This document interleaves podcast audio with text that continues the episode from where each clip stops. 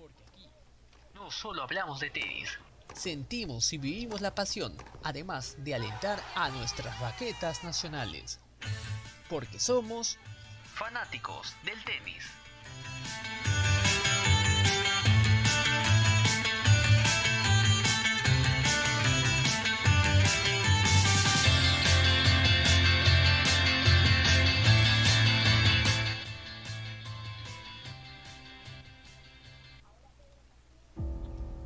573 días pasaron desde el último punto de campeonato que concretó para coronarse en el Challenger de Santo Domingo, derrotando al argentino Federico Coria.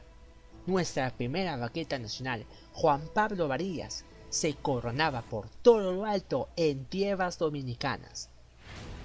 573 días, donde hubo penas, alegrías, risas, desazones, además del inicio de una pandemia que lo frenó cuando iba encaminado hacia su mejor momento tenístico y que cuando volvió tras esa para regresar a ese nivel costó mucho sudor, desazón y muchas especulaciones que giraban en ese momento.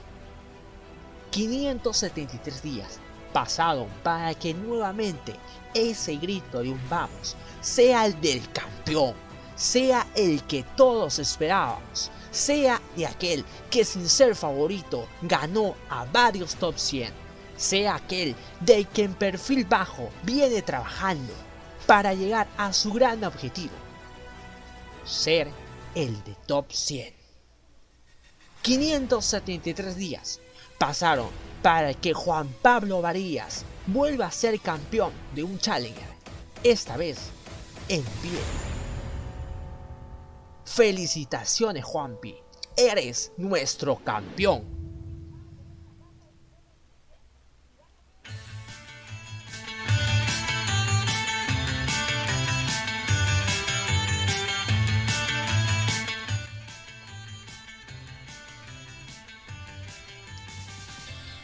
Fanáticos y fanáticas del tenis, bienvenidos y de esta manera, con esta introducción, empezamos este episodio número 27 de Fanáticos del Tenis, el podcast que vive la pasión del tenis y alienta a nuestros tenistas nacionales y no podríamos estar más contentos y felices por este gran logro de nuestra primera raqueta nacional Juan Pablo de las Varillas. Realmente estamos muy contentos realmente por lo hecho, por nuestra primera raqueta nacional y se lo merece definitivamente y, la alegría es realmente grande. Pero antes de presentar, por supuesto, a, como siempre, que nos acompañan, ¿no? nuestro panel de fanáticos, queremos agradecer a todos los que nos han eh, seguido en estos últimos días, desde la obtención del título de Juan Pablo Varillas. Realmente los comentarios han sido muy grandes. También eh, agradecer también citando justamente a AT Perú, que gentilmente también nos ha citado a nosotros justamente eh, después del, logro ¿no? de Juan Pablo Varillas y que realmente eh, es un logro muy importante para, el tenis y para que y, como menciona aquí, ¿no? Citando lo que dice AT Perú, los fanáticos del tenis somos los que ganamos definitivamente, ¿no? Que estamos ahí en las buenas y en las malas y eso definitivamente es muy grato. Pero vamos a, empezar a hablar de lo que ha dejado esta, esta semana, ¿no? El, título de Juan Pablo Varillas, pero quiero presentar a, a Manuel Cabezas y Diego Girón que nos acompañan en esta edición. ¿Qué tal Manuel? ¿Cómo estás? Bienvenido. Hola Yeltsin, ¿qué tal? Buenas noches a quienes nos están viendo o escuchando en directo.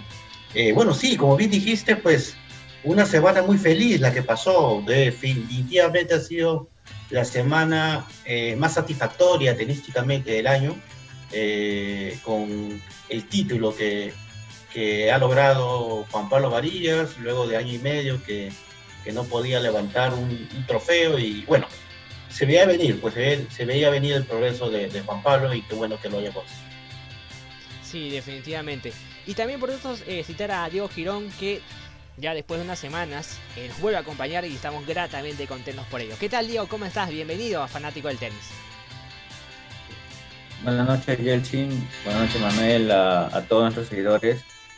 Eh, nada, contentos todos nosotros por volver a, ver a Juan Pablo Varillas campeonar un Challenger y contento con todos los seguidores que nos están apoyando. Nos sus comentarios y todo lo que nos dicen nos alientan a seguir eh, alentando y estar ahí detrás de nuestros tenistas peruanos, eh, darlos a conocer y que se sientan, que estén seguidos por, por, una gran afición acá en el Perú, ¿no? que no se sientan solos, que esa es la idea.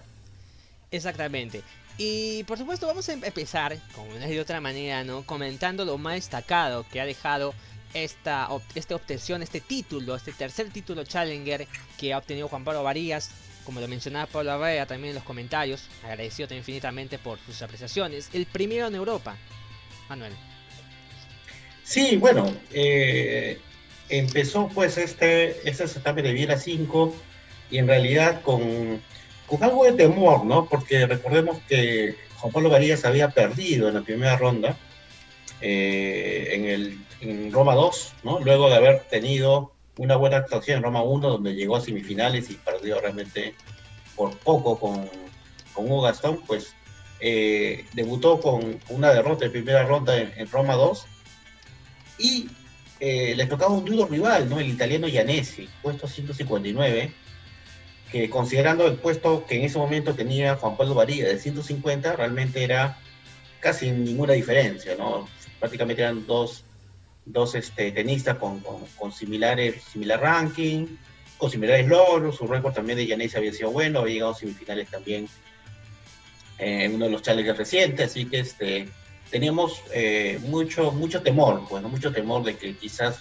se le podría complicar el partido a, a, Juan Pablo y quizás debutar con otra derrota y que esto pudiese ser ya un, tema de continuas derrotas que lo pudiesen quizás desenfocar, ¿no? Desenfocar del, buen juego que estaba teniendo. Pero nos dio una grata sorpresa porque realmente ganó, bueno, ganó justamente, claramente, ¿no? Ganó con lo justo, ¿no? Pero bueno, y ganó finalmente, ¿no? Que, que un quiebre en cada, en cada, en cada C, 6, 4, 7, 5, así que este, en dos horas y un minuto, pues pudo, pudo ganar un partido duro, que fue duro finalmente, pero que creo que lo supo manejar bien Juan Pablo en los puntos importantes. Exactamente, simplemente para destacar también lo que menciona Manuel, eh, qué tan importante, ¿no? Fue en el, primer, en, el, primer set hubo justamente un quiebre, que fue el determinante básicamente, pero además también Juan Pablo Varías tuvo momentos en donde salvó también un quiebre, ¿no? Básicamente, salvó breakpoints y, y además con mucha precisión también en, el spacing, mucha precisión también en el utilizando sus armas, ¿no? Lo que es el revés, utilizando y, en momentos claves también el saque fue muy, muy importante, definitivamente. Eh, pero ¿cuál sería lo, más destacado lo que en el, caso del primer set de, Juan Pablo Varillas?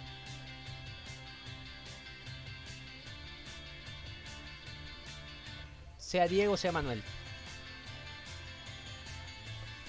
Bueno, yo diría que lo más importante de, de Juan Pablo es que realmente siempre en, todos los, en todos los partidos que tuvo en esta ruta del campeonato, pues eh, lograba siempre ganar el primer set, ¿no? Y, sobre todo marcar una diferencia al inicio, ¿no? Yo creo que eso le, le daba seguridad a Juan Pablo en, todos los partidos que jugó, ¿no? Sobre todo los, primeros partidos. Sí, exactamente. Sí, para agregar, eh, un poco el partido contra Yanesi en el Challenger de Viela era un poco para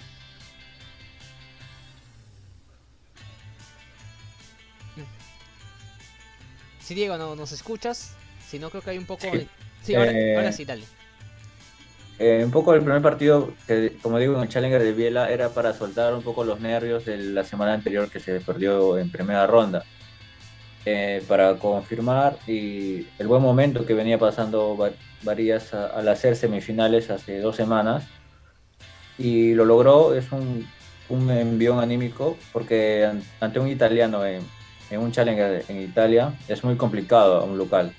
Y lo logró, lo sacó el partido adelante y, eso se vio reflejado en el final, que Varias llegó a ser campeón, ¿no? Sí, exactamente, ¿no? Como mencionas, eh, como dijimos, se han antiguas oportunidades, un italiano, y peor aún su casa, siempre es un rival y cuidado, y obviamente que costó mucho, ¿no? Así que en el segundo set, eh, sucede que Yanesi estaba, sacó ventaja de Juan Pablo Varía, estaba 3-1 adelante, y, y, parecía, y, lo estaba manteniendo, estaba ahí el, resultado del partido y parecía que Juan no tenía por dónde poder revertirlo, ¿no? Pero finalmente fue, fue muy importante porque pasar de estar 3-1 a estar 5-4, ¿no? Eh, el italiano inclusive eh, estuvo con posibilidad de que el italiano lo quiebre en el segundo set, ¿no? Pero eh, ahí fue donde Juan Pablo Varías fue muy determinante, en este caso su servicio y también sus armas fuertes, ¿no? Como mencionamos en un momento, también eh, el revés. Y que de otra manera lo pudo revertir también a su favor para eh, derrotarlo 7 a 5. Y realmente, como menciona Manuel, 2 horas y 2 minutos prácticamente fueron creo que lo justo y necesario para volver a tomar confianza. Y de esta manera sumaba su sumaba su cuarto triunfo, ¿no? En, seis partidos de esta gira europea hasta, hasta en ese momento. Sí, correcto. Este, y bueno, ya luego de este debut, que como mencionaba yo, que era un partido de bastante cuidado, pues llegaba el segundo partido con el búlgaro Kuzmanov, que provenía de la, de la Quali. Y este búlgaro estaba en el, en el ranking 242 y a priori parecía un rival accesible. Este, y, el inicio del partido lo, lo di a entender así, ¿no? El primer set lo ganó Juan Pablo Varía 6 a 1, con contundencia, pero más bien, pues ya en el segundo set, este, es más, casi le hace el rosco Juan Pablo Varía, ¿no? Ganó consecutivamente, tuvo creo que hasta 5 a 0. Pero más bien la situación fue al, inversa en el segundo set, ¿no? Él sacó ventaja rápidamente el búlgaro eh, hasta 3-0 y ya de ahí no pudo recuperar Juan Pablo Varías y perdió el segundo set 5-7 y el tercer set fue realmente bastante complicado y, fue finalmente el partido donde eh, fue el partido más duro de, Juan Pablo Varías por todo por todos lados, que lo, que lo miremos, ¿no? Ya sea en tiempo, duró 3 horas 28 minutos, el set también, porque el tercer set se un tiebreak, y también porque el, el búlgaro tuvo incluso, eh, estuvo sacando para partido, ¿no? Así que fue realmente una, una dura prueba para Juan Pablo Varías. Así es. Y antes que sigamos comentando, antes que sigamos comentando, por eso también agradecemos a todos los que están viendo a través de nuestras redes sociales. Coméntenos qué es lo que más destacado que han podido ver de, cada partido, lo, positivo, qué aspectos, todos los comentarios, por supuesto, a través de la casilla de comentarios del chat de YouTube y también para los que nos van a ver después, los que están viendo de repente ya.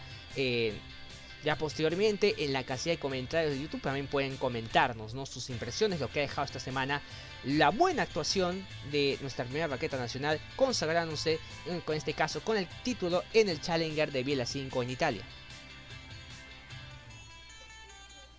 Sí, para agregar un poco con el partido con Kuzmanov, eh, se le vio al contrincante de Varías un poco intenso en sus, en sus errores, cuando no le salía nada, tiraba la raqueta, gritaba.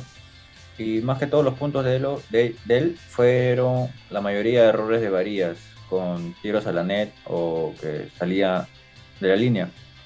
Pero eh, Varías supo, manejarlo el, encuentro y, por eso es que se complicó a veces un poco solo, por eso que duró más de tres horas, pero lo sacó adelante y por la jerarquía, creo yo, de Varías y, en lo mental también fue importante eso.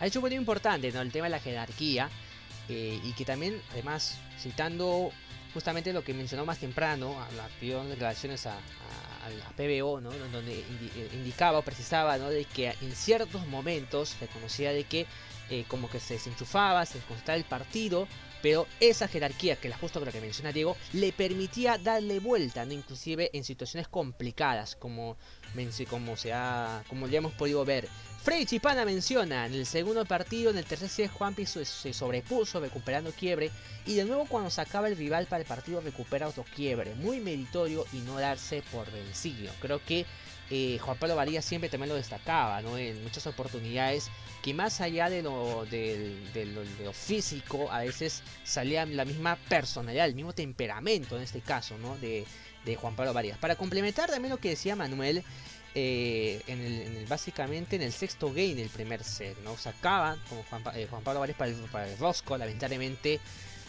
por los errores no forzados y también por virtudes también de, mismo, del mismo, en este caso, el, búlgaro, ¿no? Supo, supo, supo tener lectura, ¿no? A, los, servicios de varillas, le pudo devolver le empezó a devolver ya por, los extremos y empezó a incomodar definitivamente a nuestra primera raqueta. Pero como dato curioso además, eh, menciona bastante que Juan Pablo Varillas también salva quiebres, ¿no? En el segundo set, lamentablemente eso no, no, le sirve, lamentablemente, pero creo que aquí el, búlgaro tuvo mejores respuestas ¿no? a, los, a los golpes de, Juan Pablo Varillas y eso le permitió también que en momentos claves pueda eh, sacar a, su favor. Inclusive cuando Juan Pablo Varillas, ah, inclusive habiendo o habiese empezado ¿no? a su favor en este caso. Así que definitivamente la lectura de, este partido era complicada e infartante. Creo que hasta los últimos estuvimos bastante con el corazón en la mano. Parecía que Juan ya, ya, no lo podía dar vuelta, pero creo que finalmente esa jerarquía le ha permitido a Juan Pablo Varías sacar un partido y no solamente sacar un partido, sino que llevarlo hasta el tie break Creo que menos pensaba, seguramente que ustedes también que nos, ven o nos escucha, pensaba que el, el tie break, que fue en el tercer set, sería un poco más parejo, sería quizás más, más sufrido, pero al final, eh, ¿qué es lo que nos esperaría en ese tie break del tercer set? Bueno, fue un tie pues que lo resolvió rápidamente Juan Pablo Varillas, Este, eh, primero sacó él, ¿no? Conservó su servicio y luego hizo dos midi consecutivos y ahí empezó justamente lo que mencionaba eh, Diego, ¿no? empezó la desesperación del búlgaro, empezó ya a errar, ya, a errar ya por, frustración y, le facilitó la tarea pues a Juan Pablo que ganó finalmente 7 a 0 ese tiebreak.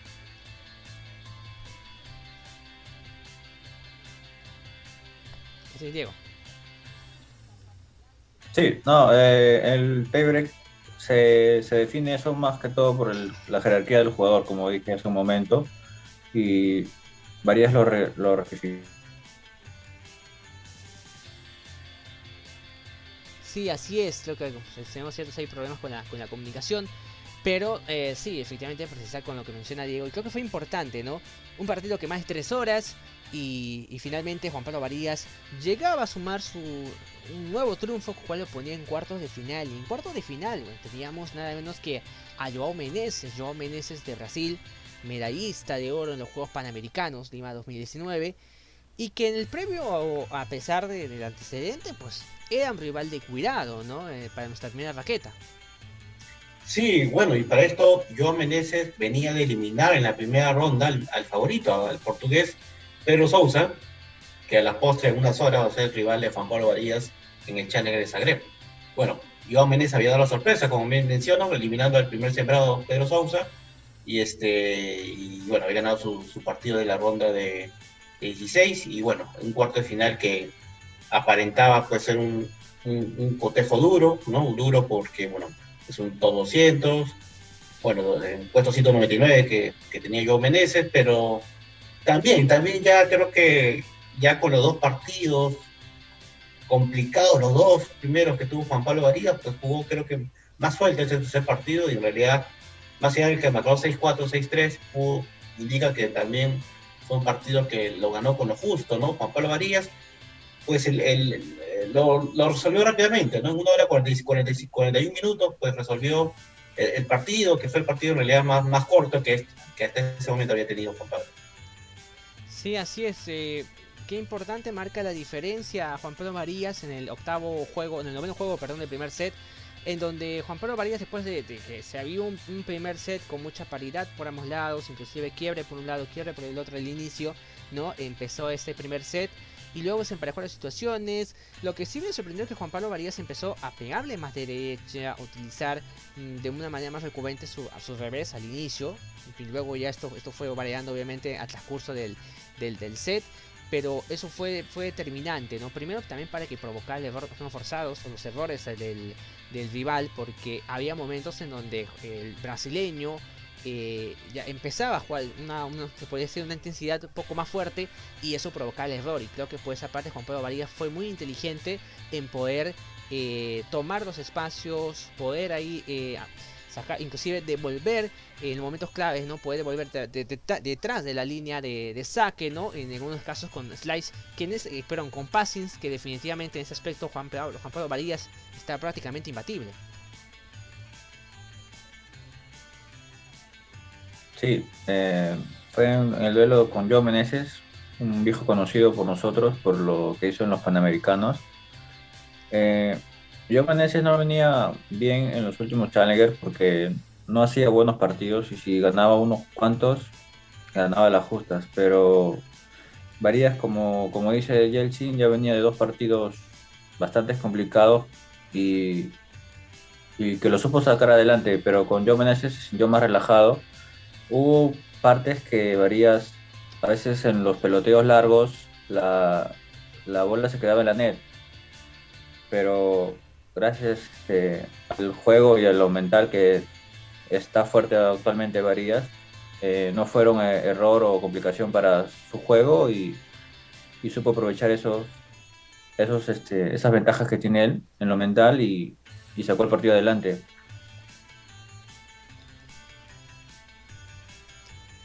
Simplemente para precisar antes, antes de, por supuesto, terminar este, este, este punto, es que de igual manera empezó el segundo set de la misma manera, empezó quebrando el brasileño, parecíamos que, bueno, a ver, que si Juan Pablo Varías lo podía dar vuelta, pero finalmente lo, lo, lo, recuperó, le pudo volver el quiebre en el siguiente juego, y, y, luego ya, eh, de igual manera, el panorama del, del, partido siguió siendo bastante parejo hasta que luego ya, eh, básicamente en el octavo juego, el segundo set, logra la diferencia Juan Pablo Varías con el quiebre y ya posiblemente saca para el partido para llevarse este, este triunfo que fue, eh, como mencionó Manuel, el, el, que duró menos tiempo de todos, básicamente eh, menos de, dos horas, con lo cual ya Juan Pablo Varías aseguraba un, un lugar en las semifinales.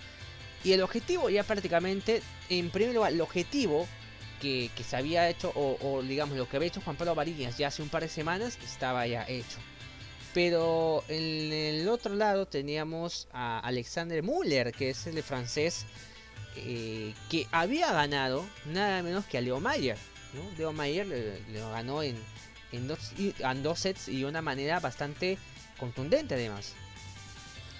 Sí, correcto, pero incluso en el debut, el francés Müller le había ganado al sembrado número 6, a Hugo Gastón, el francés, ¿no? que, que le había ganado justamente en Roma 1 Juan Pablo Varías en semifinales, así que andaba también en buen ritmo el francés Müller, dando dos sorpresas, ¿no? A Gastón y a, y a Mayer, como bien mencion mencionaste, y, y, bueno, también parecería pues que era, iba a ser un partido complicado, para esto, un paréntesis, pues en el camino, pues varios sembrados, sembrados, como he mencionado hace un momento, fueron cayendo, fueron cayendo de tal forma que a semifinales Juan Pablo ya era el mejor rankeado de, todos los tenistas que llegaron a esa instancia, así que ya veíamos con bastante expectativa, ¿no? Ya esta, esa fase que estaba Juan Pablo Varía, porque realmente veíamos que creo que el título eh, podía darse, podía darse porque ya, ya Juan Pablo con tres partidos seguidos ya estaba con mayor confianza, con mayor racha, y el cuadro se le había abierto, pues, ¿no? Lo cual es válido en el tenis, ¿no? Finalmente, este, te va a tocar un cuadro complicado a veces, otras veces, pues, gracias a que los sembrados van perdiendo, pues, tienes la, la oportunidad de, de, seguir, de, seguir escalando, y bueno, eh, tenía este duelo con el, con el francés eh, eh, Müller, este, y fue, bueno, fue un cotejo que hizo correr mucho al segundo partido con el búlgaro Kuzmanov, ¿no? En el sentido que el primer set lo gana también ampliamente Juan Pablo Varía, 6-2. En el segundo, pues Juan Pablo realmente tuvo ahí su bajón, ¿no? Más, más que nada por errores suyos y pierde 6-2 el, el, el, set. Pero nos daba, yo al menos estaba muy confiado, ¿no? De que Juan Pablo podía revertir el tercer set y sacó una ventaja amplia, ¿no? No creo que fue hasta 4-0 rápidamente y, pudo ya dominar el tercer set y finalmente ganar por, por 6-2. Casi se le complica al final, no se le complica, sino que hubo. Eh, el, el, francés empezó a mejorar, pues al final, ¿no? Como, como recordemos en la transmisión, le cabrió el servicio incluso a Juan Pablo, pero bueno, ya Juan Pablo pudo definir finalmente 6-2 en un partido que duró dos horas, ¿no? Fue un partido que, bueno, en tres sets pues, se, se, le hizo un poquito más largo a Juan Pablo Varías. Sí, Diego.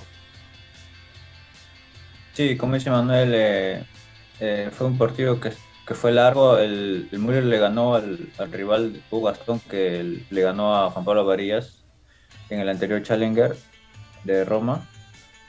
Y, y ya se le vio a Varías un poco más cuajado por los partidos que venía y en semifinales, que quedan los cuatro que han estado mejor esa semana, es el que tiene mayor cabeza y el que viene juego más sólido, es el que al final se lleva el torneo. Y, así fue como fue avanzando Varías y, lo supo llevar el partido, el, encuentro con el francés. Y, y, los errores que por ratos mostraban el partido Varías, lo, lo, le daba vuelta ahí mismo, en el mismo, el mismo game que, que, jugaba o en el game siguiente, por eso que hubo quiebres y, y ganó el tercer set de manera más holgada Varías, ¿no?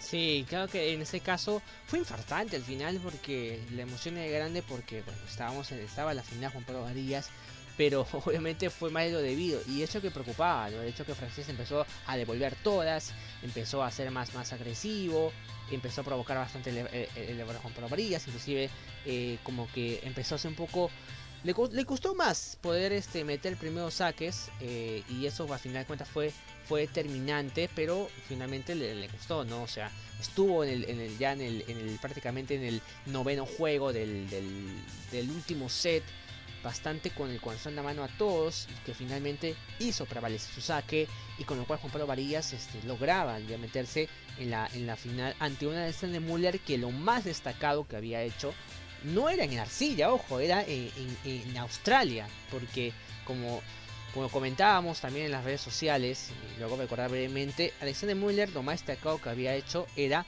el abierto Australia. Y seguramente algunos recordarán ¿no? ese partido segunda ronda que pierde ante, Diego Schwarzman. Y, él viene como lucky loser ¿no? en, este campeonato, perdiendo nada menos que ante un tal Asla Kanaset que ya sabemos todos qué es lo que haría en ese torneo, ¿no? En, Australia 2021.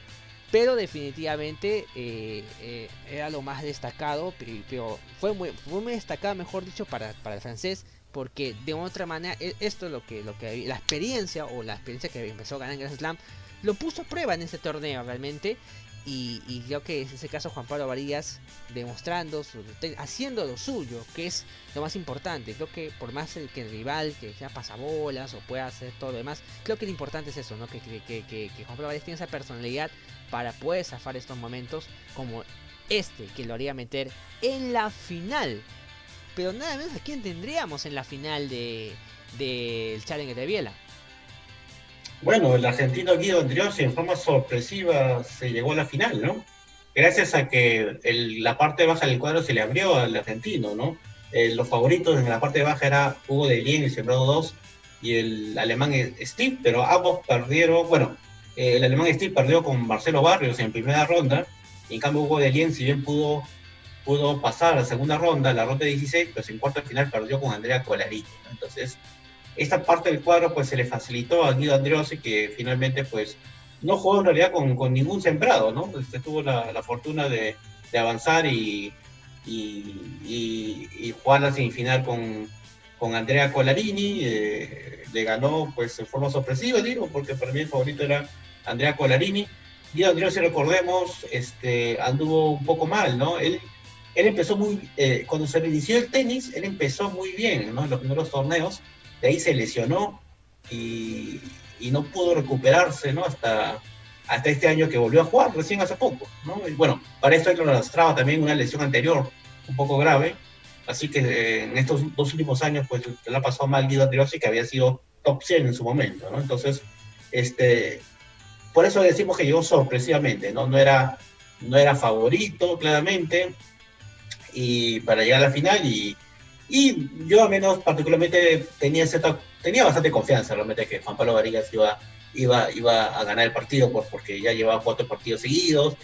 Creo que le había pasado de todo, ¿no? Remontar un partido casi en la parte final, este, ganar ampliamente un, un tercer set en las semifinales y contrarrestar un poco el, el envión anímico del, del, rival al final. Así que yo creo que con todos esos condimentos, pues Juan Pablo Varillas pues llegaba bastante sólido esta final y realmente lo demostró ganando 6-3, 6-1, y, fue, paradójicamente, fue el partido más corto que tuvo él, ¿no? Eh, duró 1 hora y 28 minutos, no fue una final bien rápida, este, sacó ventaja rápidamente a Juan Pablo Varías en los dos primeros sets, y bueno, ya en la parte final, pues Androssi, ya por un cansancio mental o físico, no lo sé, pues pero ya, ya, ya dejó de ser un rival competitivo y, ganó 6-1 ampliamente el segundo set Juan Pablo Varías.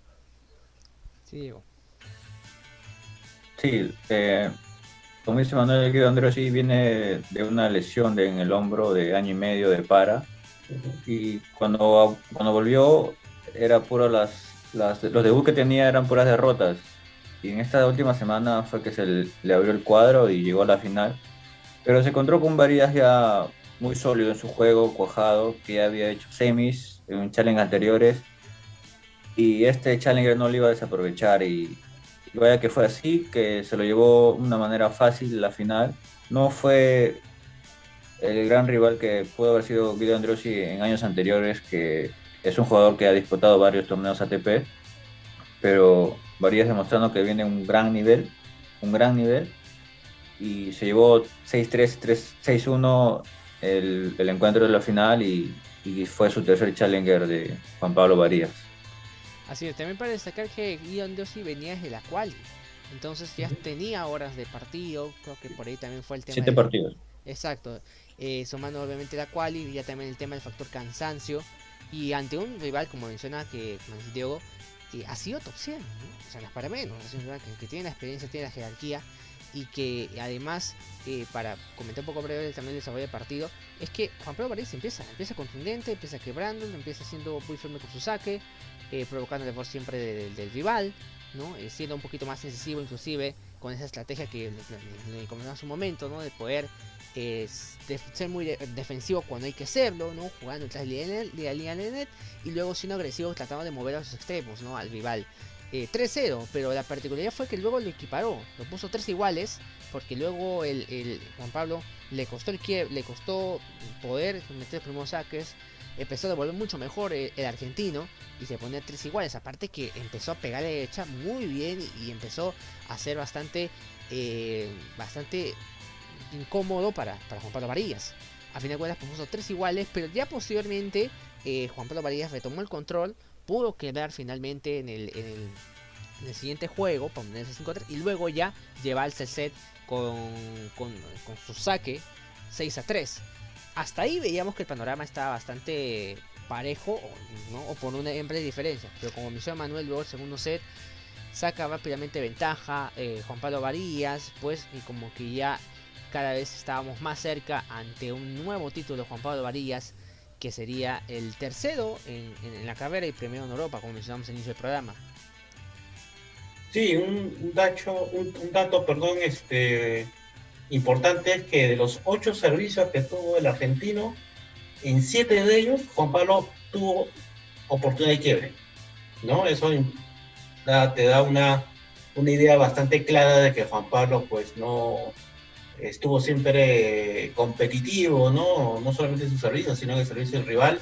Realmente lo, lo, mantuvo bastante exigente, ¿no? A, a Guido con su servicio. Y de esas siete oportunidades que gozó de, de, quiebre, pues en, seis lo quebró justamente, ¿no? Y, y es por eso el, la amplitud del marcador, ¿no? Realmente Juan Pablo fue, fue muy superior, o sea, el argentino Androssi. Y, otra curiosidad, pues sus tres títulos de Challenger lo ha ganado ante jugadores argentinos, ¿no? las tres finales que, ha disputado este, Juan Pablo, pues lo, ha, hecho entre jugadores argentinos, Fikovic, a Federico Coria y ahora con Guido Androssi. Y además doctores en Arcilla, ¿no? Con lo cual demuestra eh, que ha ido de menos a más en este, en este año, en esta temporada. Y eso obviamente lo hacía ya, como lo mencionamos ya al inicio de la semana, pues que Juan Pablo Varías pueda tener su mejor ranking. Había una particularidad que también no, todavía no, no pudimos sacar en redes sociales, pero inicialmente Juan Pablo Varillas era 132, ¿no? Ahí hubo, un, algo que cambió finalmente con lo cual Juan Pablo Varillas va al 133. Sí, correcto. Faltaba todavía la final de, del otro torneo paralelo que se jugaba, este Challenger, que se jugó el día domingo, donde el holandés Grisburg tenía todavía la opción ¿no? de superar a Juan Pablo Varillas y que ganaba su partido final y por eso este eh, Juan Pablo estuvo hasta el día sábado 132, pero ya el el holandés ganó su, su partido final y logró llegar a 133, ¿no? Sí, exactamente. Pero que finalmente llega a su mejor ranking, ¿no? Juan Pablo Varías. Exactamente, ¿no? El Challenger de Praga, eh, como lo mencionaba justamente Juan eh, Manuel, eh, en una final que por gana ¿no? a Oscar Ote, ¿no? Eh, 3 sets, 5-7, 6-4 6-4, ¿no? Entonces por ahí es que eh, hasta, hasta cuando Juan Pablo Varillas estaba ya jugando, estaba disputando el torneo, fue campeón, era 132. Pero definitivamente lo que sí estamos, lo que sí hemos podido rescatar, que es su mejor ranking, ¿no? Lo pone ahí. Y además que en la carrera de campeones lo pone en top 100. Sí, ya él durante la semana había alcanzado el top 100, ¿no? Luego de la segunda, o de, que llegó a cuarto final, había alcanzado justo el top 100 y ya con sus dos partidos finales que ganó, pues ahora sí está incluso entre los 80 primeros, ¿no? En la, en la carrera de campeones. Un poco para explicar, pues este ranking en realidad este, sirve más que nada, la única utilidad que tiene este ranking de, de, la carrera del año es para clasificar al máster donde clasifican los ocho primeros, ¿no? Claramente, pues eh, va a ser bien complicado que Juan Pablo llegue entre los ocho primeros, pero bueno, como referencia sirve. Este, asimismo, pues al final del año, eh, en una situación normal, este ranking debería ser igual al ATP, ¿no? Te da una idea de en cuánto podría llegar a fin de año Juan Pablo Varías, pero todavía en el año 2021 el ranking va a todavía tomar ciertos puntos de los años anteriores, así que eh, va a ser relativo, ¿no? Relativo la, la, posición de Juan Pablo en este ranking con respecto al, al, ranking normal del ATP, ¿no? Exactamente, sí, Diego. Sí. Sí, de acuerdo al, ranking este, de la carrera ATP que menciona, actualmente Juan Pablo Varías está en el puesto 81. Si vuelve a repetir lo que pasó en años anteriores, ganar dos challengers seguidos, se ubicaría en el puesto 65 aproximadamente. Sí, efectivamente, ese es un buen dato, como mencionas Diego, efectivamente. Y además que hasta el momento, con lo que tiene Juan Pablo Varías, eh, con los puntos ¿no? en la carrera de campeones, por decirlo así, está prácticamente llegando al 40% de su puntuación actual, porque hay que en cuenta que parte de los puntos, o una, mejor dicho, la, una buena parte considerable de puntos es de los challengers que ha obtenido, ¿no? tanto en, en Campillas como en Santo Domingo. ¿no? Entonces, eh, hay un reto muy grande, además de Juan Pablo Varías, ¿no? de poder sumar más puntos ¿no? y, que, al final de la carrera del, año pueda estar con una cifra mayor de la que empezó este año, ¿no? Pues está empezando con, 400 y, algo, casi 500, pero ahorita ya está eh, ya por los 600, ¿no? Por lo general, como se mencionábamos por ejemplo en redes sociales, antes el corte de, o, mejor dicho, por la puntuación con lo cual llegabas a top 100, estaba entre los 600, 650, pero ahora por esto del ranking congelado está entre los 780, 780, 800 también de, el, ranking top 100, por lo tanto el desafío se hace mucho más, eh, no complejo, pero más retador en poder alcanzarlo. Sí, de hecho... Al principio... Sí, Diego, dale. Sí, Diego. No, digo que al principio eso del ranking congelado casi todos estaban a favor, ¿no? Por el tema de pandemia pero actualmente ya como que los jugadores se toman un poco incómodos porque es, es, como que juegan los torneos, lo ganan y se hace un poco complicado subir de ranking porque es muy apretado a partir del top 150. Si ganas un Challenger solo subes 15 puestos, 20 puestos. Cuando para ser top 100, como dice Yeltsin, antes con 600 puntos ya eras top 100. Ahora para ser top 100 tienes que ser mínimo 780 puntos. Sí, correcto. Justo quería, quería comentar brevemente el tema de ranking. Pues actualmente pues eh, ya se está perdiendo los puntos justamente, ¿no? Del, hasta el 7 de agosto este, se va a perder los puntos obtenidos en ese tramo del año 2019, la mitad de los puntos, ¿no? La mitad de los puntos se va a perder. Tanto así que, que Juan Pablo Varía esta semana pierde 10 puntos. ¿Por qué? Porque pierde 20, eh, había ganado hace dos años este, un M25 que le dio 20 puntos, así que esta semana pierde 10 de esos 20 puntos, ¿no? Este, con lo cual está retrocediendo, retrocedería, eh, si, es que, si es que no sumase puntos esta semana, retrocedería tres posiciones, ¿no? Retrocedería tres posiciones justamente porque pierde estos 10 puntos, ¿no? Este, pero solamente otro tema para puntualizar, ¿no? Este es el segundo mejor ranking, el, perdón, este es el mejor ranking que tiene Juan Pablo Varías, el puesto 133. Recordemos que su anterior mejor ranking fue el 135. ¿Y qué incluía ese mejor ranking? Incluía los dos Challenger que había ganado y dos semifinales de Challenger, ¿no? Como sus cuatro mejores resultados. ¿Qué incluye este ranking, aparte de estos cuatro Challengers que aún se le sigue computando? Incluye un Challenger que ha ganado, dos semifinales de Challenger que ya tiene, y recordemos el cuarto final de ATP, que tranquilamente equivale como un Challenger, ¿no? un puntaje, un Challenger ganado. Entonces, prácticamente ya Juan Pablo ha igualado ¿no? el puntaje que tuvo a finales del año pasado, ¿no? entonces más bien ahora lo que resta es mantenerse, mantenerse para, para, como se dice, lentamente, progresivamente, llegar poco a poco al puesto 100. ¿no? Claro, si Varías eh, sigue puntuando como sigue puntuando hasta ahora,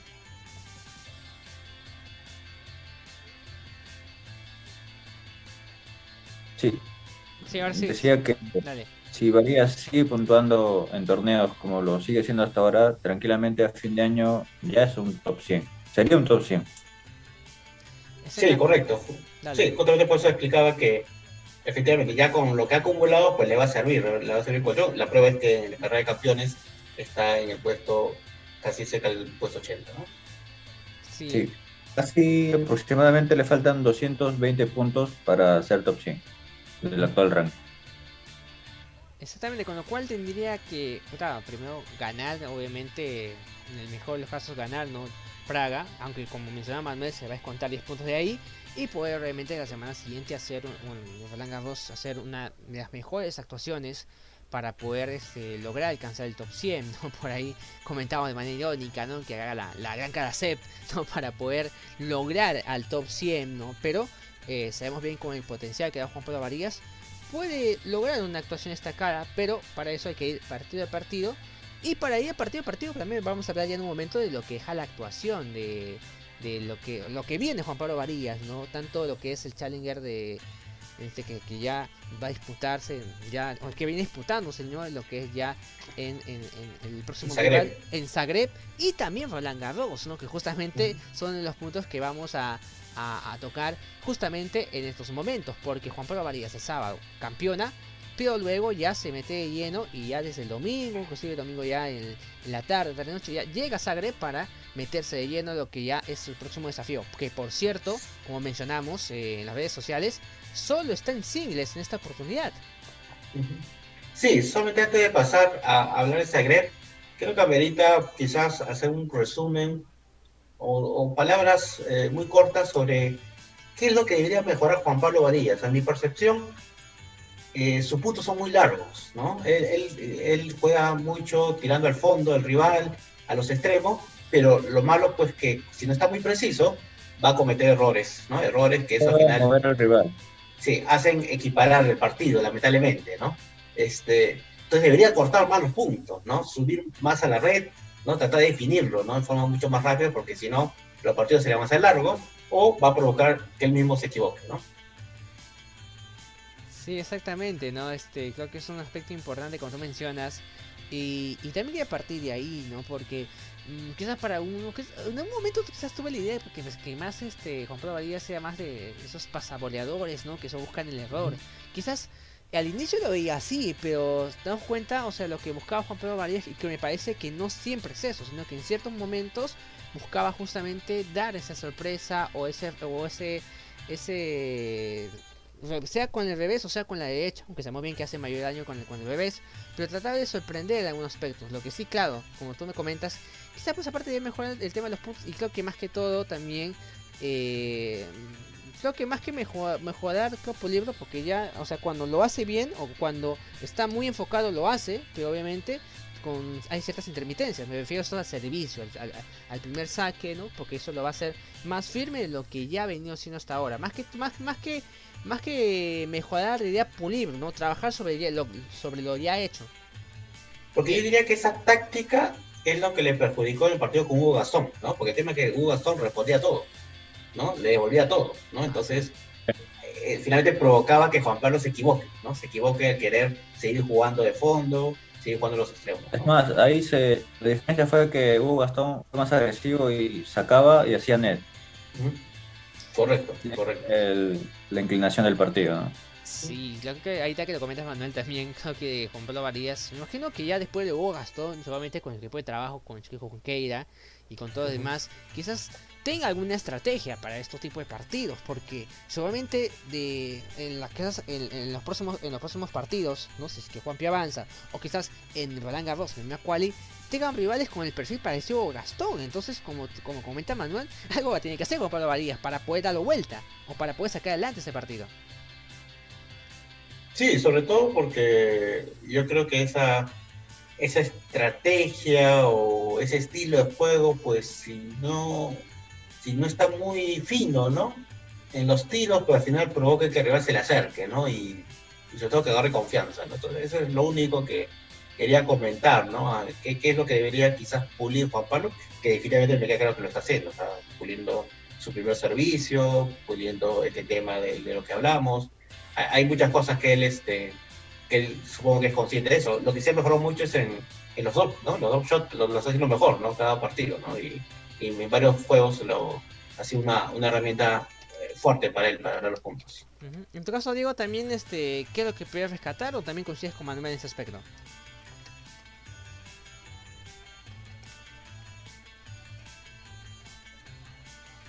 Sí, Diego, ¿nos escuchas?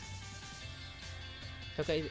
Pero no la pregunta. Sí, no, claro, también en ese, aspecto, como menciona Manuel, también te quedas con lo, con lo que menciona Manuel o también algo más que rescatar que podría mejorar Juanpi de cara a lo que viene. Ah, en lo que podría mejorar es lo que en los dos últimos, dos últimos partidos de semis y cuartos de final vi que en las voleas de mayor duración Juanpi mucho tiraba la bola de la net, se quedaba en la net, no pasaba. Y se, lo vi un poco frustrado en esos temas porque hubo en varios juegos que se hizo repetitivo eso. Y ante un, rival de jerarquía en un torneo ATP, eso te cuesta el partido, el resultado. Y creo que eso debería mejorarlo un poco y con eso estaría bien en su juego y, no tendría ningún problema. Hasta también un punto, un punto interesante, ¿no? El tema de las boleas, porque creo que hubo ciertos momentos que sí, o sea, las boleas estaban este, dándole fruto, dando resultados, pero en otros, en otros momentos claves del partido como que también no, ¿no?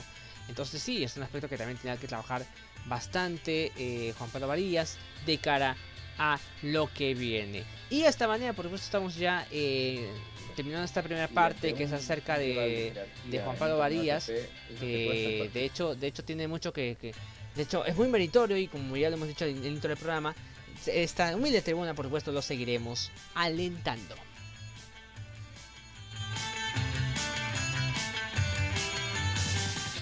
Y por supuesto también hablamos con lo que viene Juan Pablo Marías ya eh, de aquí a algunas horas más, o solamente cuando ya escuchen este, esta edición, habrá jugado su partido ¿no? de primera ronda en, en, en, Zagreb, ¿no? en Croacia, y contra un rival que eh, tampoco, en el antecedente tampoco nos viene bien, pero el, último antecedente entre ambos es favorable al portugués. Sí, correcto. Bueno, el último antecedente fue justo meses previos, semanas previas a que Juan Pablo tuviese eh, su irrupción, ¿no? Este, meritoria, importante en los Challengers, ¿no? Cuando justo empezó esta seguidilla de dos, dos campeonatos y dos semifinales. Previamente a esa seguidilla había perdido eh, entonces con, con, el portugués. Y como bien dice, el portugués no viene bien realmente en, en estos últimos torneos. Este, solo para hacer un repaso, eh, después del ATP 1000 de Miami, que lo jugó, que perdió en primera ronda, pues empezó su gira europea en Arcilla, en Marbella, perdió en segunda ronda. En la primera ronda había ganado al, al, ruso Kuznetsov, que está en el puesto 478, pero en segunda ronda había perdido con el italiano Gianesi, en el puesto 169. Recordemos que Gianesi fue el, primer rival que ganó Juan Pablo Varillas en su, en su ruta para el título. En Split, Croacia perdió con el polaco Su, que está en el puesto 221.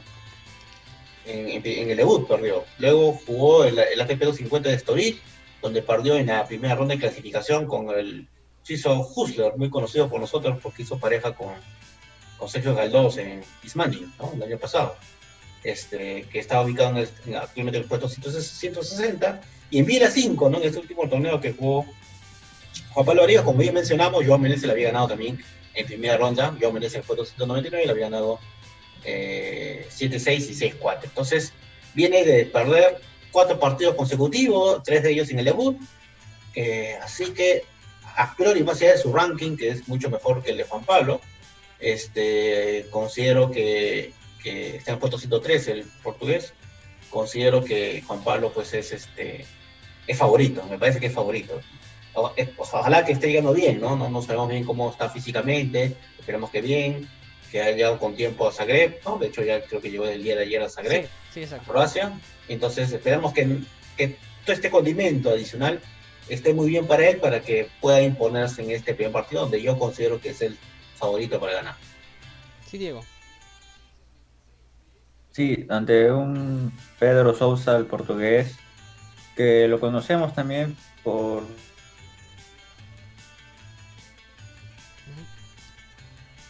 Diego. Sí, ahora sí no. Sí, no, no, no eh, Sí, decía de Pedro Sosa que lo conocemos bien porque no es un jugador que tenga un juego espectacular, pero que gana sus partidos por su jerarquía y por su experiencia que tiene. Y esperemos que mañana Juan Pablo esté en un juego sólido, bien concentrado y, y creo que tranquilamente lo puede ganar porque Pedro Sosa no viene no viene en su mejor momento, como dice Manuel, de cuatro derrotas seguidas y, esperemos que sea la quinta, ¿no? Ante Juan Pablo. Sí, definitivamente el presente, o sea, por presente Juan Pablo Varillas es el favorito. Claro, por presente, ojo, porque en ranking sabemos que hay, eh, hay situaciones distintas. Si bien es cierto, Juan Pablo no viene, no viene como preclasificado, pero eh, va a ser muy clave, ¿no? Y creo que dependerá también mucho de los primeros sets y dependiendo también cómo, cómo será el factor. Muchas veces ha sucedido en que Juan Pablo Varillas cuando ha empezado eh, recibiendo y el su rival sacando, por lo general el quiebre se le daba a Juan Pablo Varillas, ¿no? Entonces, eh, creo que es un factor también que ciertamente se ha venido dando en esos partidos. Así que, por esa parte, confiamos que Juan Pablo Varillas pueda dar lo mejor en este debut que va a tener nada menos que a las 3 de la mañana hora eh, de aquí de Perú, 10 de la mañana hora de, eh, en este caso, en Zagreb. Pero en de caso avance Juan Pablo Varillas, ¿no? ya, tiene rival, ¿no? O sea, la llave de Juan Pablo Varillas y, y, Pedro Sousa ya tiene rival.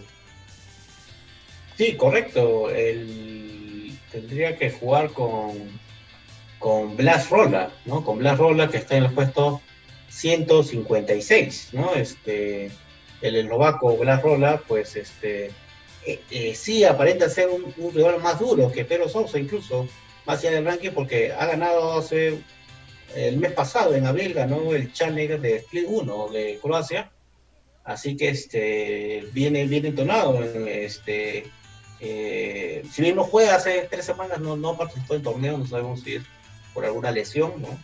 Pero previo a eso ha tenido buenos resultados, ¿no? Este, como bien mencionó, ganando el Challenger de Play 1. No han jugado, eso sí, antes Juan Pablo con, con el eslovaco, pero bueno, considero que va a ser un, un, rival duro en segunda ronda, pero bueno, paso a paso, ¿no? Primero tenemos, tiene que superar el debut Juan Pablo Varillas. Claro, de, de, darse el caso, ¿no? De darse un resultado favorable, por supuesto poniendo todos los escenarios posibles, sería un doble inédito que tendría básicamente eh, Blas pero se Blas de Juan Pablo Varías. Así que, de hecho, que la llave, la llave de Juan Pablo Varías podría enfrentarnos, si es que ya tenemos al otro lado a, Federico Codia.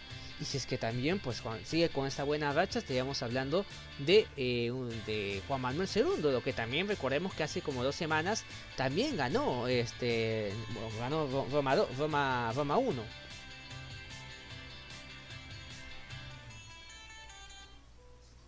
Sí, en general, este, este, este torneo de, de Zagreb eh, es, un poquito más fuerte ¿no? que el anterior que jugó Juan Pablo de, de Biela. Este, hay dos jugadores top 100 que están jugando, Federico Coria y Pedro Martínez.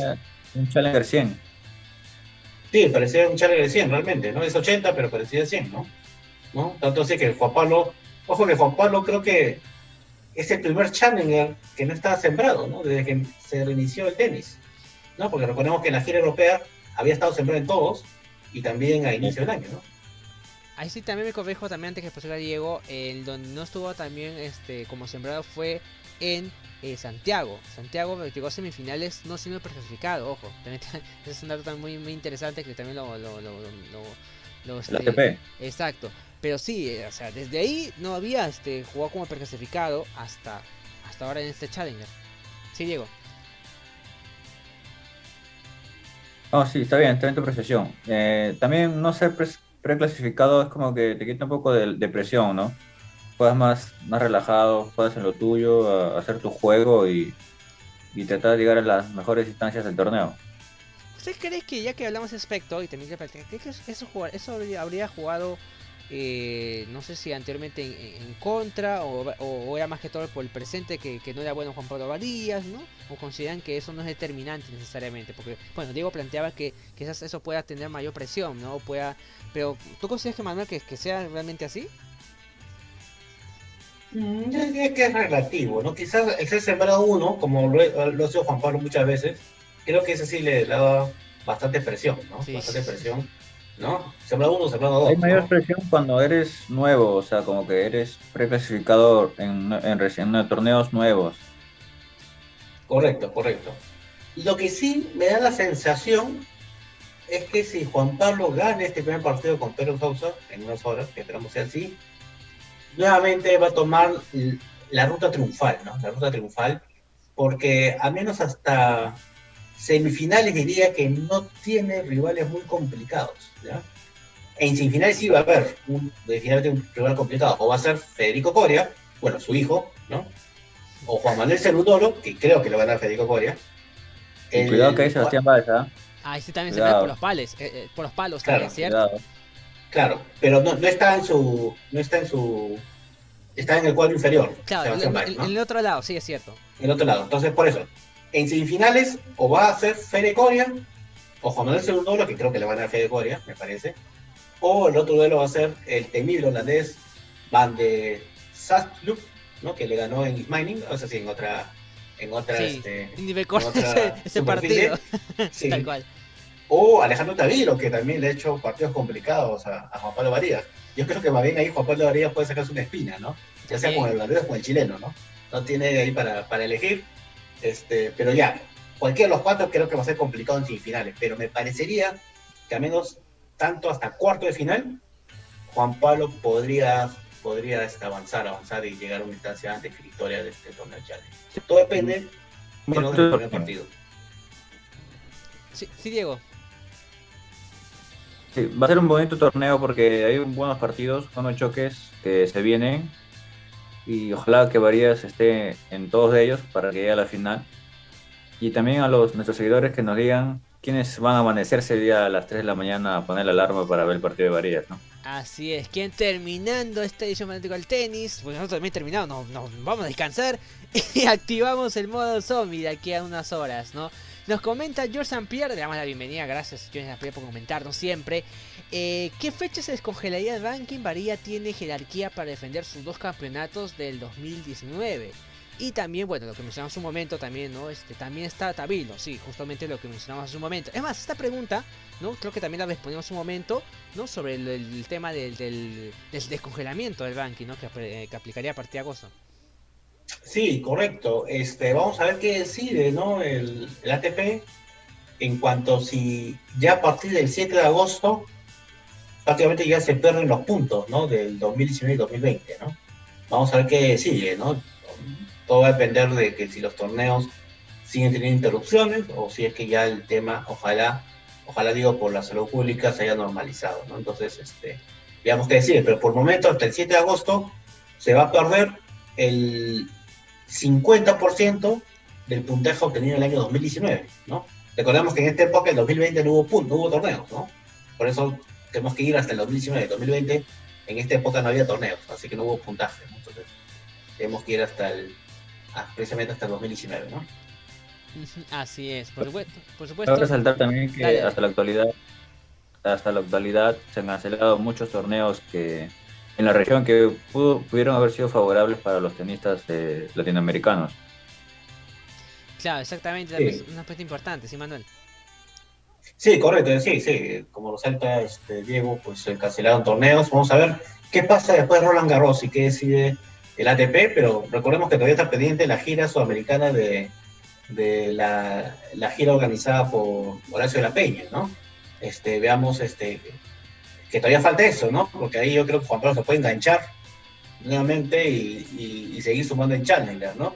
Y quizás podemos discutir en el siguiente programa, pero yo sé que redes muchas personas comentan, ¿y por qué Juan Pablo no juega torneos ATP, ¿no? O sea, hay, hay muchos de esos comentarios, ¿no?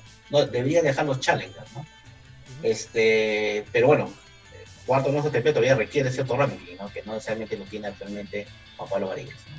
Sí, definitivamente. Es más, eh, un poquito para, para spoiler un poquito a la gente, pero el siguiente programa vamos a tener un invitado muy interesante que, que está un poco más metido con Juan Pablo Varillas y que va a comentar, te, te, así como también estamos viendo hoy día, estos aspectos técnicos también más en profundidad Juan Pablo Varillas, así que esto lo vamos a tener también en la próxima edición de Fanáticos del Tenis. Y, así es, como venía comentando, ese aspecto importante, ¿no? Acerca de lo de que por cierto está por verse. Se habla que podría ser en julio, eh, terminando Roland Garros. Así que solamente en los próximos días, en las próximas semanas, ya tendremos novedades sobre lo que suceda con la gira Legión Sudamericana.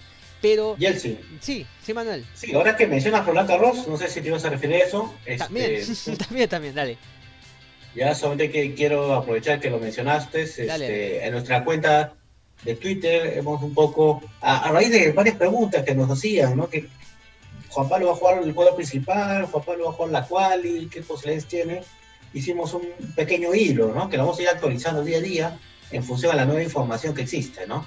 Actualmente Juan Pablo Varillas, hasta el día domingo, estaba sembrado número 28 en la quali, ¿no? Por consciente, era sembrado, tal cual. Pero como va a perder 10 puntos, actualmente es el sembrado número 31, ¿no? Está, está, está penúltimo, ¿ya? ¿Ya? Eh, vamos a poner el lado pesimista. Si Juan Pablo Sí. pierde dentro de unas horas, que ojalá no ocurra, claramente no esperamos que ocurra, pues va puede haber hasta 11 tenistas que lo pueden pasar a Juan Pablo. ¿no? ¿No? Esta es una probabilidad solamente, ¿no? Claramente, pues, los tenistas van a, van a jugar entre ellos o van a perder sus partidos de, de ronda inicial y quizás ninguno lo pasa, ¿no? Como ocurrió hace dos semanas, ¿no? Cuando. Juan Pablo perdió el debut, eh, empezó el puesto 150 y conservó el puesto 150 porque ninguno de los tenistas que, que lo seguían logró acumular puntos, ¿no? Así que, este, yo diría, haciendo mis cálculos, que Juan Pablo, pasando las dos primeras rondas, aseguraría la siembra, independientemente de lo que hagan sus rivales, ¿no? Y también hay que considerar que, puede haber- que todavía no se han otorgado los white cards, ¿no? Los white cards Eso, lo ¿no? pueden favorecer porque hay hasta al menos cuatro franceses que lo anteceden en la quali, ¿no? Hay cuatro franceses que asumo son la prioridad para que les den los wild card. O también se habla de Andy Murray, que Sí. quizás por, bueno, por su por su pasado, que no tanto en Roland Garros, su pasado tenístico, este, le pudiesen dar nuevamente un, un wild card, ¿no? Que por cierto todavía no lo da, está esperando. eh, Vamos a ver qué Sí. pasa en los próximos días con, con Andy Murray, porque ahorita él está entrenando en Roma, ¿no? A la espera también de, Sí. de lo que pase, ¿no? Con, con esto de Roland Garros. Diego. Sí, eh, como dice Manuel, es, cruci- es crucial esta semana porque eh, va a ser, va a haber mucho movimiento. Claro, sí, creo que tenemos ciertos problemitas Sí. con, con la señal. Sí, Diego, ahora sí te escuchamos.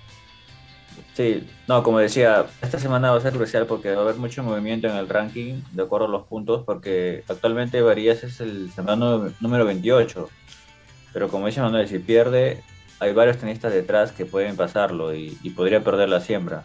Así que, nada, vamos positivos a- al partido de Varías, que con dos partidos o tres partidos ya asegura la siembra y esperemos que así sea, ¿no?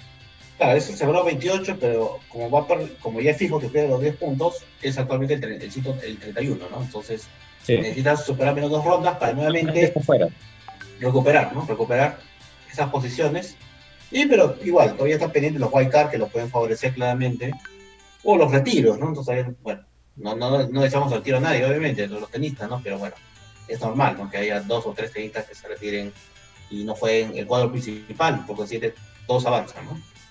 Sí, Sí, es- y para, y para resaltar un poco, también tenemos presen- presencia peruana eh, en el Roland Garros Junior con Gonzalo Bueno en el cuadro principal y Ignacio Buse alternante 8.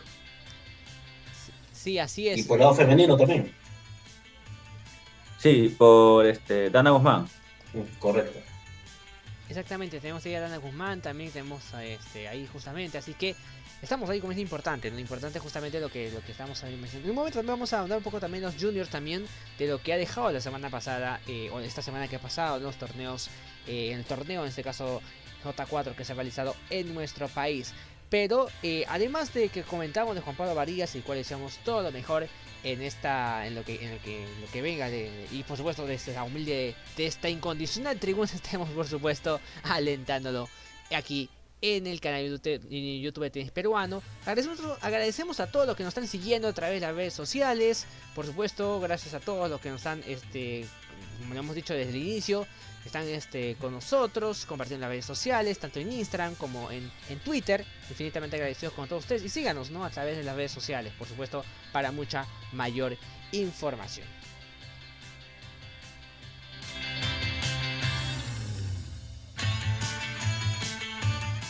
Otro hecho también que queríamos destacar, eh, además de lo que ha sido Juan Pablo Varillas, pero mm, esta semana también tuvimos este, participación de nuestros, nuestra segunda paqueta nacional, Nicolás Álvarez, que eh, disputó nada menos que, el torneo ITF, en este caso el M25, que eh, se desarrolla también en República Checa.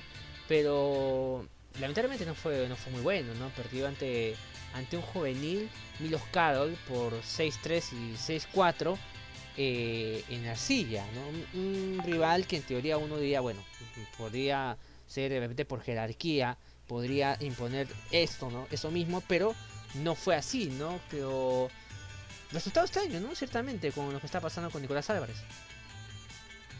Sí, correcto. Pues a priori pensábamos que este iba a ser un, debut, pues, sin mucho inconveniente para Nico Álvarez, ¿no? El, el tenista local, pues era un tenista prácticamente junior, ¿no? Recién de junior, con pocos torneos profesionales, eh, casi ubicado en el puesto 1900 y tanto, muy, muy lejos claramente de, de Nico Álvarez, pero bueno, lastimosamente pues perdió Nico, lamentablemente pues Nico no viene bien en los últimos torneos, ¿no? En los en Charles Salinas no, no, le fue bien tampoco, también perdió con un rival en la quali, un rival, un japonés, ¿no? Que, este, que, que a priori no parecía ser un rival de cuidado, incluso en el desarrollo del partido, ¿no? Parecería tener un estilo medio, medio extraño de jugar realmente el japonés, ¿no? Este, y, y sorpresivamente perdió ese partido incluso también Nico Álvarez. Así que bueno, queda para perderse muchas cosas Nico Álvarez. Eh, bueno, un joven, pero bueno, no hay que, no hay que perder estas oportunidades porque no le, no le va a ayudar. Pues lo que él necesita es ganar, ganar para sumar puntos y tener opción de jugar mejores torneos. Así que este, hay muchas cosas que supongo que él se lo está replanteando para poder mejorar en los siguientes torneos. Sí, además también encara lo que viene la Davis, ¿no? Que ante Suiza esperamos que pueda, pueda pulir esos aspectos, ¿no? Para tenerlo en el mejor de las condiciones, ¿no? Para la serie. Bosnia. Exacto, para la serie ante Bosnia. Ah, eh, Diego.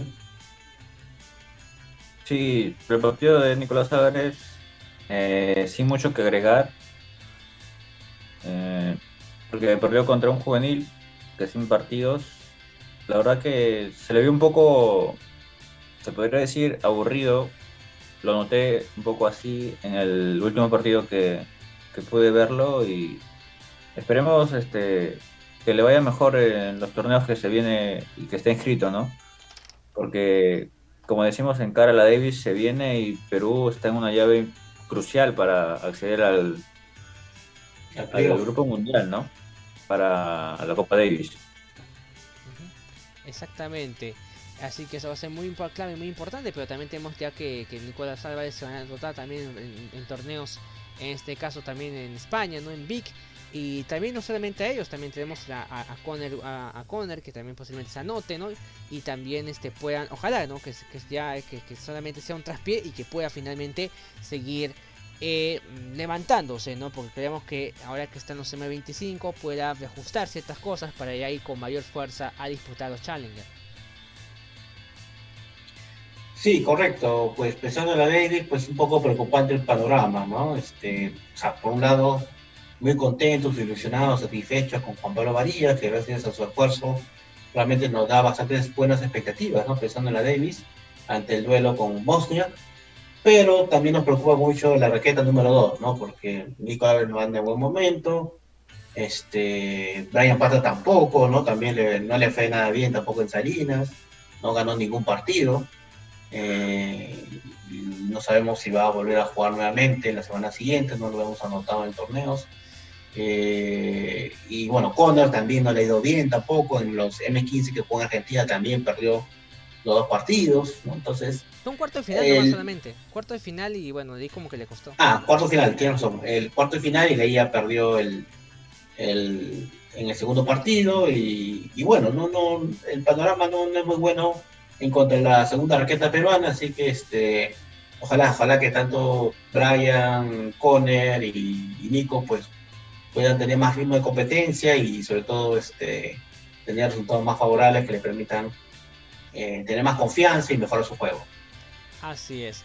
Eh, comentamos también, tenemos comentarios también. Eh, James Gerder Menstanza Carranza, le agradecemos por supuesto por el tiempo de comentar y compartir con nosotros su impresión. Eh, le falta la parte psicológica a Nicolás Álvarez, nos comenta James Mestaza Carranza, le agradecemos y que infinitamente también pueda compartir esta transmisión. Sí, bueno, entramos ahí a un tema que quizás no vamos a desarrollar hoy día, pero recordemos que Nicolás Álvarez viene del, de, jugar a nivel universitario, ¿no? su formación ha sido previa, su, formación previa ha sido a nivel universitario, ¿no? Él ha estudiado cuatro años en Estados Unidos y hace poco más de dos años pues que él inició la etapa profesional. Y, y bueno, ya ahí sería bueno, quizás en un siguiente programa, eh, hablar mucho de esto, ¿no? que, que, que convendría, hablando de los futuros tenistas, no tanto por Nico, porque Nico ya, ya, ya, ya el tiempo pasó, así que él ya está ya, profesional, pero pensando justamente en los 30 junior, este, sobre sus expectativas que tiene, ¿no? este, si es eh, aplicar a una universidad americana y jugar el tenis universitario, o ya dedicarse pues, a jugar los ITF, ¿no? Como, como paso inicial, ¿no? En, el profesionalismo. Sí, solamente para agregarte en esa parte, sí, pues más, inclusive eh, cierta impresión digo que por la experiencia que el tenis universitario más era más cuajaba su juego a una, a una superficie dura, ¿no? Aunque sabemos bien que eh, en el Challenger de Salinas 1 y 2 como que le costó, aunque claro, también tuvo, tuvo rivales como Nico Javi, pero en Challenger Salinas 2 como que también eh, se vio reflejado un poco esas deficiencias. Comentario de Freddy Chipana, ¿no? Dice, el partido que mostró Nico preocupante, falta de distancia, poca movilidad, sin potencia de tiros. Su rival fue ganando confianza en el primer set. Sí, sí, sí, es correcto. James Heller me estás acabando, nos comenta. Estamos más tenistas al nivel de varillas, porque si no Bosnia nos puede sorprender.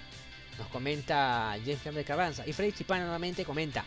Ojalá safe este bache y pueda retornar. Son los comentarios que tenemos a través del canal de YouTube de eh, Tenis Peruano.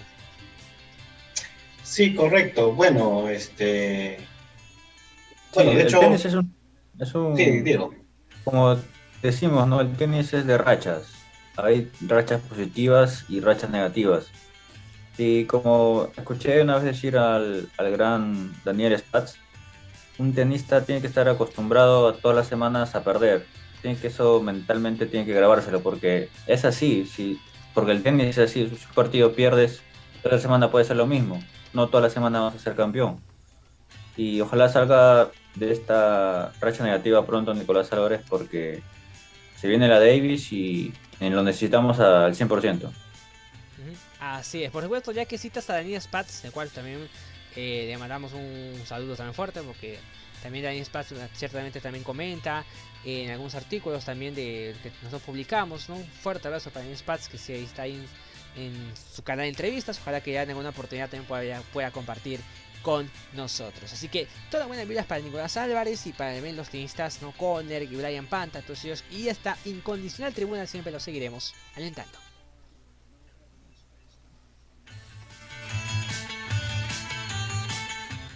Y bueno, esta parte del programa de fanático del tenis estamos justamente hablando de lo que ha dejado esta semana los ATP. Hablamos justamente de tanto de Roma como lo que va a pasar también en Madrid, ¿no? Realmente lo que ha hecho Alexander Zverev ha sido realmente eh, bueno y reafirma además su momento, ¿no? Eh, su buen momento que viene atravesando en este caso ya en el circuito ATP. Sí, correcto. El, el ATP 1000 de Madrid pues nos trajo a la sorpresa del título que logró Alexander Zverev, sobre todo porque en cuarto de final venció pues a la fiera, a Rafael Nadal, por un doble 6-4 y en sin finales a Dominic Thiem en tres sets. Así que este, eh, y bueno, finalmente pues la final lo jugó con el italiano Berrettini, que fue un partido duro también, Berrettini empezó ganando el primer set y, y pudo, pudo darle vuelta, ¿no? los dos siguientes 6-4, 6-3. Pero bueno, sorpresa porque creo que todos teníamos como favorito a Rafa Nadal o en segundo lugar a Dominic Thiem. Pero bueno, nos sorprendió este Alex Zverev pues en, lograr este, este, este, ATP 1000 y bueno, bien por él, que, que seguramente va va a tener muchas expectativas ¿no? en el próximo Gran Elan de Roland Garros. Sí, lo que realmente me llama mucho la atención es que Rafael Nadal, ¿no? Le está costando más, le costó en, en, Barcelona, ¿no? Eh, pero también Madrid también está, está costando más, ¿no? Está... ¿Tú crees que podría peligrar que, que, el reinado de Rafa en, Roland Garros? ¿O consideras que es muy prematuro todavía para poder eh, hablar de esto, no? Bueno, eh, si analizamos eh, los torneos jugados por Rafa Nadal desde que se reinició el tenis el año pasado, en realidad su único, su único torneo positivo, pero obviamente gran torneo fue Roland Garros, ¿no? Porque después de eso no le fue bien en los grandes torneos. Este, ahora este, en Madrid, no le fue bien en Roma el año pasado, eh, no le fue bien en el Master, no le fue bien en, en Monte Carlo, ¿no? Entonces, este, eh, no está teniendo buenos resultados, ¿no? En su superficie favorita, eh, en arcilla. Así que, este, sí, pues, sonan las alarmas y un poco, yo creo que el título favorito, si bien lo va a tener en Roland Garros, pero yo creo que le va a costar, le va a costar retener el título. Sí, y no solamente de Rafael Nadal, ¿no? O ya podríamos hacernos la pregunta de que ya se viene el declive del Big Three en torneos grandes y los mayores. Sí, correcto, ¿no? Ese es el otro interrogante, ¿no? Este, si bien pues en, en el Australian Open pues Nova Djokovic fue ampliamente superior, ¿no? En, en- a ganar el torneo, al, al menos en la final, eh, pues podría haber una sorpresa, ¿no? Futura, ¿no? En, al menos a, en Roland Garros. Sí, definitivamente. Antes de, seguir hablando con él sobre este, este punto de lo que deja los ATP, nos comenta James Helder Mestanza, ¿cuál sería su pareja de dobles para la Davis? Hablando, retomando un poco el, punto anterior, ¿no? Acerca de, la pareja, creo que sería la, pareja de dobles peruana para la, Davis, ¿no? Creo que ahí, eh, a ver, creo que Sergio Carlos estaría fijo, ¿no? El tema es ver quién lo acompañe, si es Alexander Merino o Conner, ¿no? ¿Cuál es su, eh, su fa- pareja que de dobles que podría estar ya pensando en la Davis, en el caso de, de ustedes? Bueno, yo creo que va a depender mucho el resultado de los dos primeros singles, ¿no? Yo diría que la mejor pareja que tenemos es Sergio Galdós y Juan Pablo Varías. Pero el tema es que Varías es nuestro singlista, así que va a depender, va a depender mucho de, de cómo quedaron los dos primeros singles, ¿no? Para tomar una decisión. Y en segundo lugar yo pondría Sergio Galdós y, bueno, creo que el segundo mejor, do- bueno, el descartando a Juan Pablo Varías, el segundo mejor doblista es Alex Merín, ¿no? La- Lastimosamente nunca creo que ha jugado con Sergio Galdós, de hecho no en Copa Davis y tampoco en los últimos años en torneos. ¿no? Sí, Diego. Sí, eh, pienso igual. Ahorita en la actualidad la mejor pareja doble sería Galdós y Varías. Pero a Varías tenemos que cuidar. Esos dos puntos que él nos puede dar serían vitales en la llave y, en, el como, pasó en la llave contra Suiza, el partido de dobles va a ser crucial. Y la segunda opción que vendría sería Galdós Panta, porque en sí no estaba en las fichas en el duelo contra Suiza, pero nos, nos dio una grata sorpresa a los dos. Es un buen punto también, claro, es cierto, comentas tanto de Galdós como Galdós Panta, ¿no? Que sí, o sea, una dupla que resultados, ¿no? Muchas veces la lógica se dice, eh, digamos, dupla o equipo que, que gana, ¿no? Queda. Entonces creo que bajo esa premisa No se toca. Claro, no se toca, entonces creo que por- por- bajo esa premisa sí tendría la lógica de que posiblemente la misma dupla que, que ganó ante Suiza y que fue clave para ese duelo pueda mantenerse y si el presente también ayuda ante ello, eh, de igual manera se pueda replicar ante Bosnia. Claro, lo único malo que ese partido previo va a haber entre el partido entre Suiza y el de Bosnia año y medio, ¿no? Sí, eso Y sí. lamentablemente en ese año y medio ha pasado de mucho, mucho.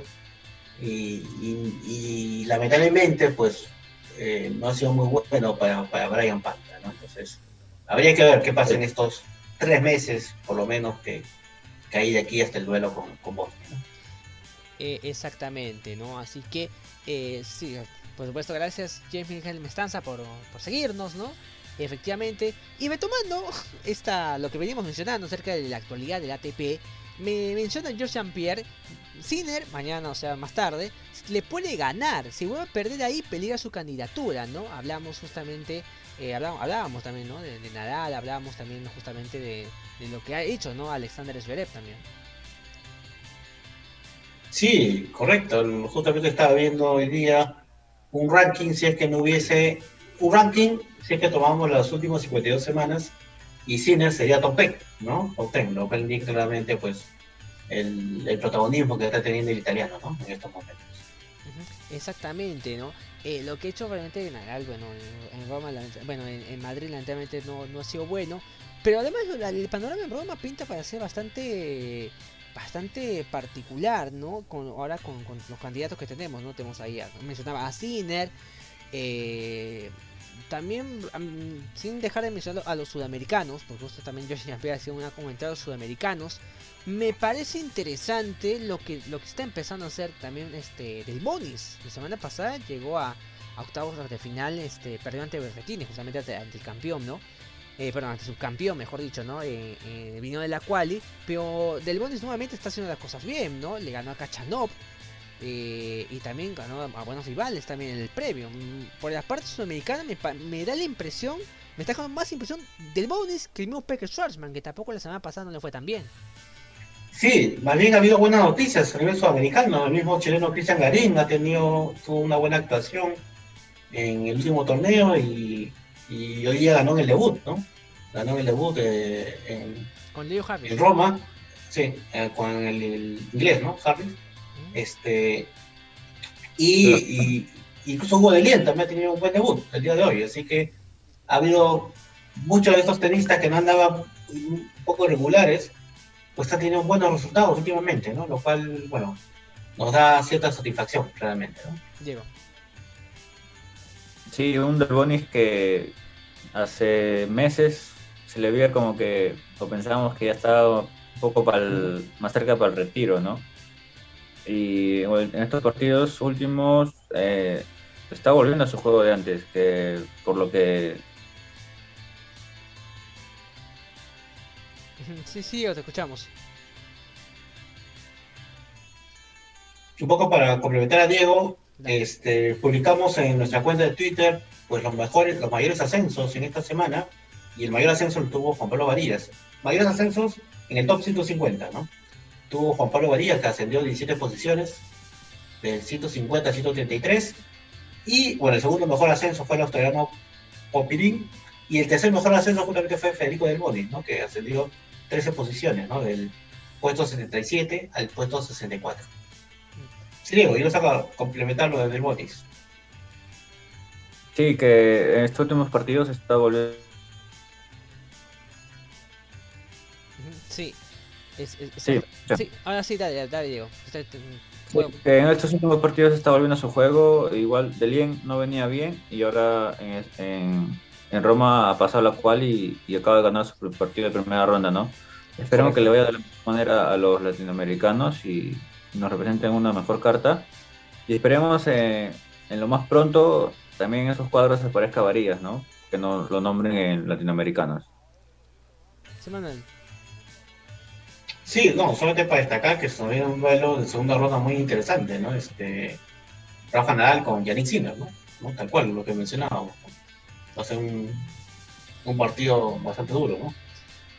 Sí, exactamente, ¿no? Un partido bastante, bastante desafiante y como mencionaba también hace rato Jean Pierre, ¿no? Pues Sinner le puede ganar primero porque está en su casa, efectivamente, ¿no? Está en, en su tierra y ha demostrado potencial de, de poder hacerle, hacerle daño.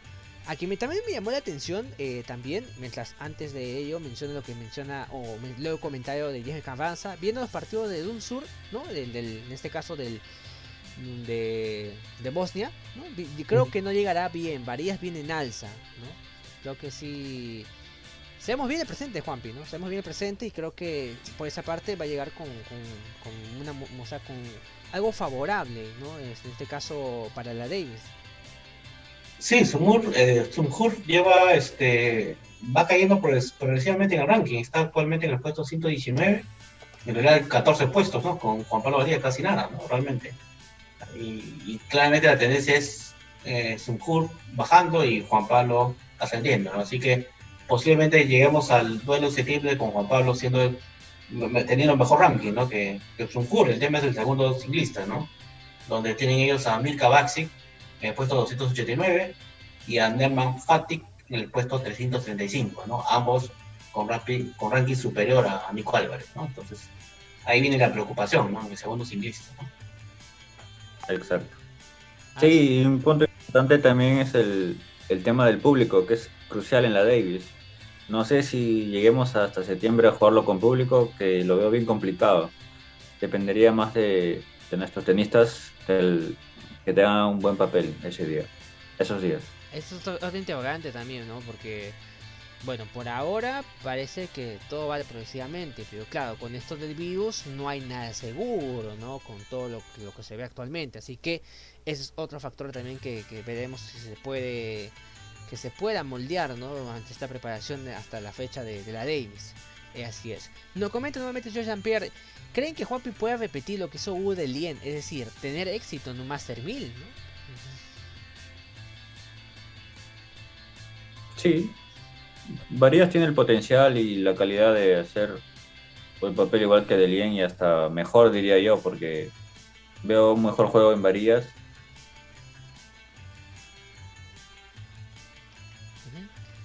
Ah, sí. sí, ahora sí te escuchamos. Veo un mejor juego de Varías que Hugo Delien, que es un juego más básico. Sí, justo sirve el comentario un poco para retomar otro tema que también uno lee en redes sobre la expectativa que hay de Juan Pablo Varías ya en los ATPs, ¿no? Y, los Masters, ¿no? Creo que todavía Juan Pablo, más allá de las buenas actuaciones que nos está dando, todavía no es momento de pensar en ese nivel. Yo, particularmente, y esto claramente podemos polemizar y debatir, me siento tranquilo con que él siga jugando los Challenger, en Europa quizás, que, que diría que es un, un nivel un poco más exigente que Sudamérica, que en Sudamérica cuando haya la gira sudamericana, porque así nomás no hay gira sudamericana de Challenger. Pero yo me sentiría tranquilo que Juan Pablo siga mejorando en ese nivel y claramente ya cuando esté en el puesto 100, que creo que lo va a lograr, que creo que lo va a lograr de todas formas este año, ahí sí pues ya planifique su calendario, incluyendo los ATP. Y, y, un poco también con la contraparte de, ya que hablamos acerca de lo que pasó con Delien, eh, hay que tener en cuenta de que Alien, bueno, en el previo tuvo buenos este, rivales. John Bermuda le gana en primera ronda de quali, a Ajax ¿no? De Eslovaquia, y bueno, Adrián Manadino, por un lado. Por lo que mencionamos también de Alien, es un poco también para, para pues, nos preguntaba un tema de la comparativa, o sea, un poco, este, sé que las comparaciones son, son, pueden sonar odiosas, pero lo que mencionó Manuel efectivamente, ¿no? O sea, Juanpi viene, viene trazando, tiene, lo tiene claro, eh, cuál es el camino, ¿no? Y, lo mencionamos también días ¿no? atrás, ¿no? Del corte de, Roma 125, ¿no? Del entró justamente, entró último. Entonces, demuestra de que definitivamente, mientras que más avance, va a poder tener ya una mejor certeza de lo que va a poder planificar en su, eh, en su calendario, en este caso de, de ATP.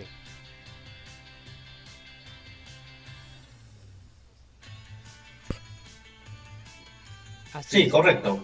Este, vamos a ver qué, qué sigue paso a paso. Primero creo que hay que pasar esta gira en Arcilla, en Europa, que termina en Roland Garros, que ojalá se concrete con la clasificación de Juan Pablo Varillas y creo que de ahí ya habrá tiempo para, para analizar qué es lo que le convendría, en nuestra opinión, a Juan Pablo Varillas, ¿no? De aquí a fin de año.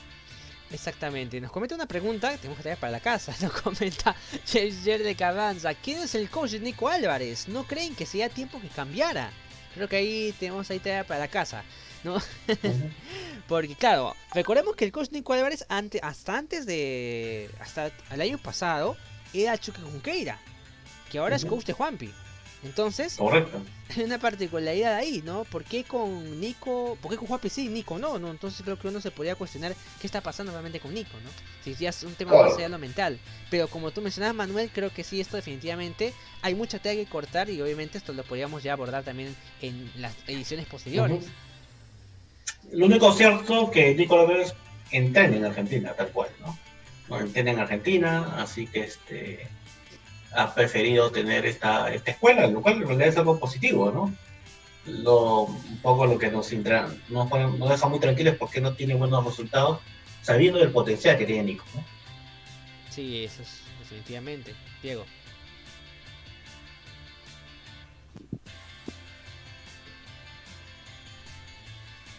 Bueno, mientras que Diego está pegando tenemos un problema, un problema técnico con Diego, ¿no? se preocupe, ¿no? Igual se está haciendo un esfuerzo de poder estar aquí en esta edición de Fanático del Tenis. Y retomando un poco también para cerrar esta parte, ¿no? Del, ATP eh, acerca de lo que dejó este Roma. Es justamente ese detalle, ¿no? Pero además ustedes, a mí me llama mucho la atención porque también he empezado a, también a tomar atención a Alan Karasep, que también creo que ciertamente ha empezado a, empezado a hacer cosas interesantes también en, en esta gira de arcilla. Sí, sí, realmente este Karasek pues anda en, en un buen momento, eh, eh, sorprendente, ¿no? Como, como, como mejorado. Este, bueno, en, en, en, Madrid pues le ganó nuevamente a, a Diego Schwartzman, ¿no? Por segunda vez, ¿no? Esta vez en, en, en Arcilla, ya, pero finalmente pues perdió con Bublik en, en la siguiente ronda, así que no, no pudo no pudo seguir escalando, pero Carcé nos sorprendió el año pasado justo en, en los challenges iniciales, ¿no? Ah, cierto, también. también. ¿no? Aunque su lo sorpresa fue que lo eliminaron rápidamente, ¿no? En la quali de Roland Garros, ¿no? No, no recuerdo si fue el mismo Alcaraz, no, no me acuerdo. Pero perdió en primera ronda en la quali, ¿no? Sí, Diego.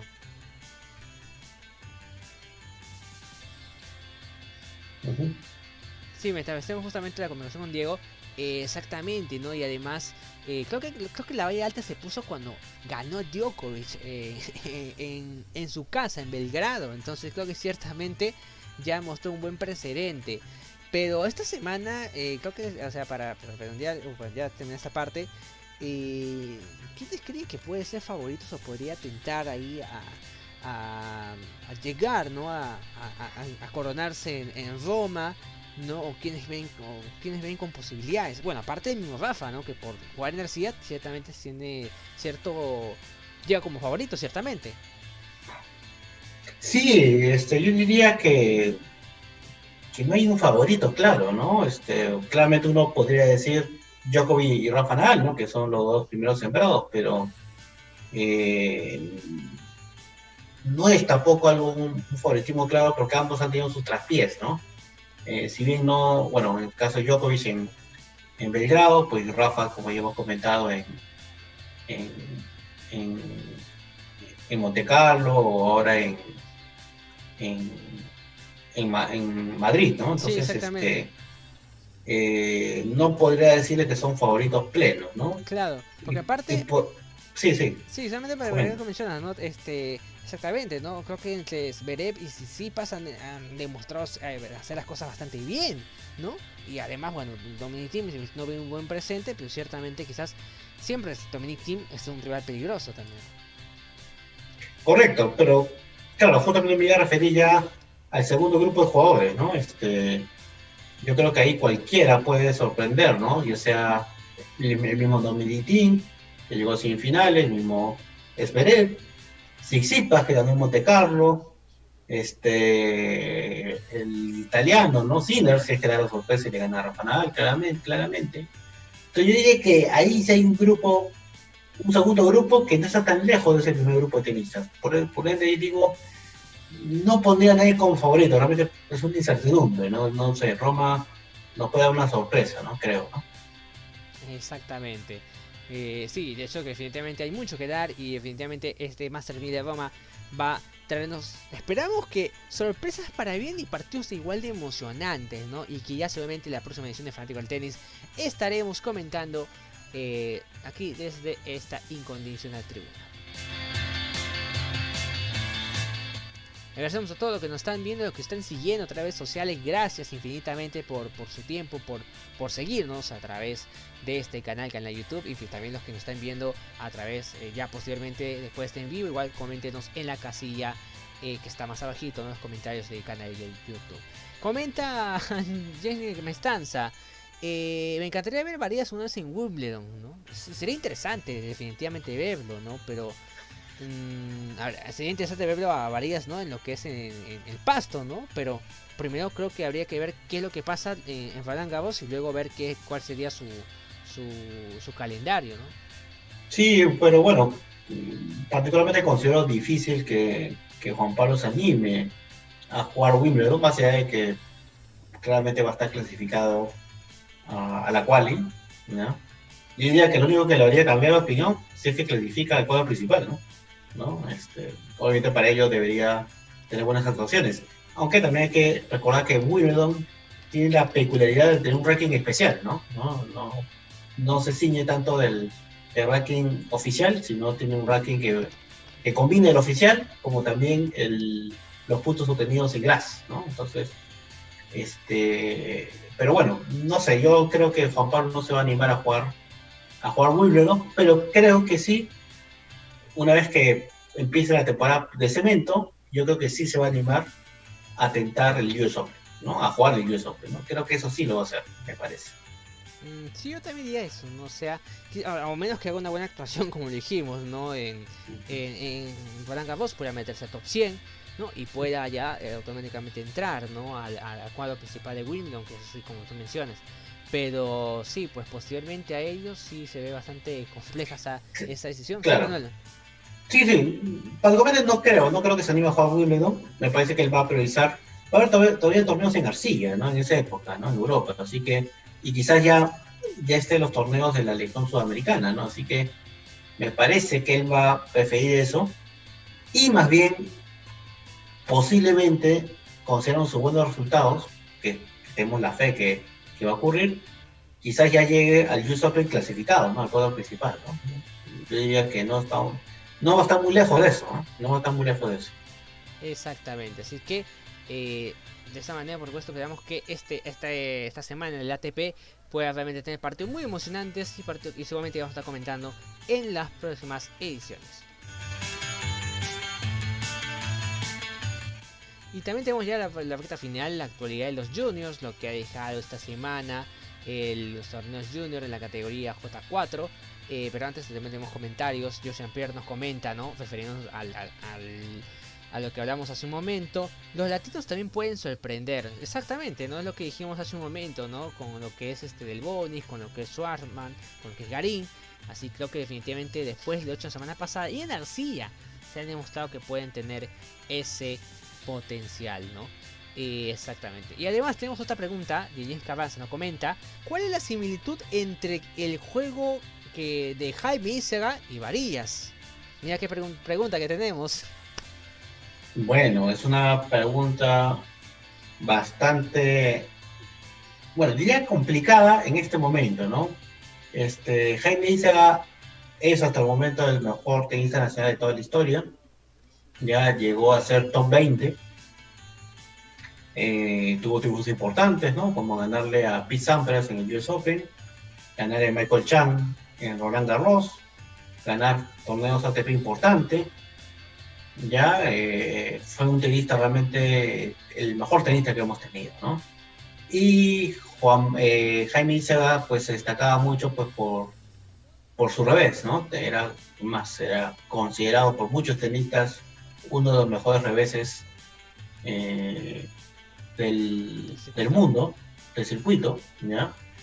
Era un jugador bastante ofensivo, bastante técnico. ¿ya? Eso era lo, lo, lo, positivo de su juego de Juan Pablo Barí, de, perdón, de Jaime Izaga.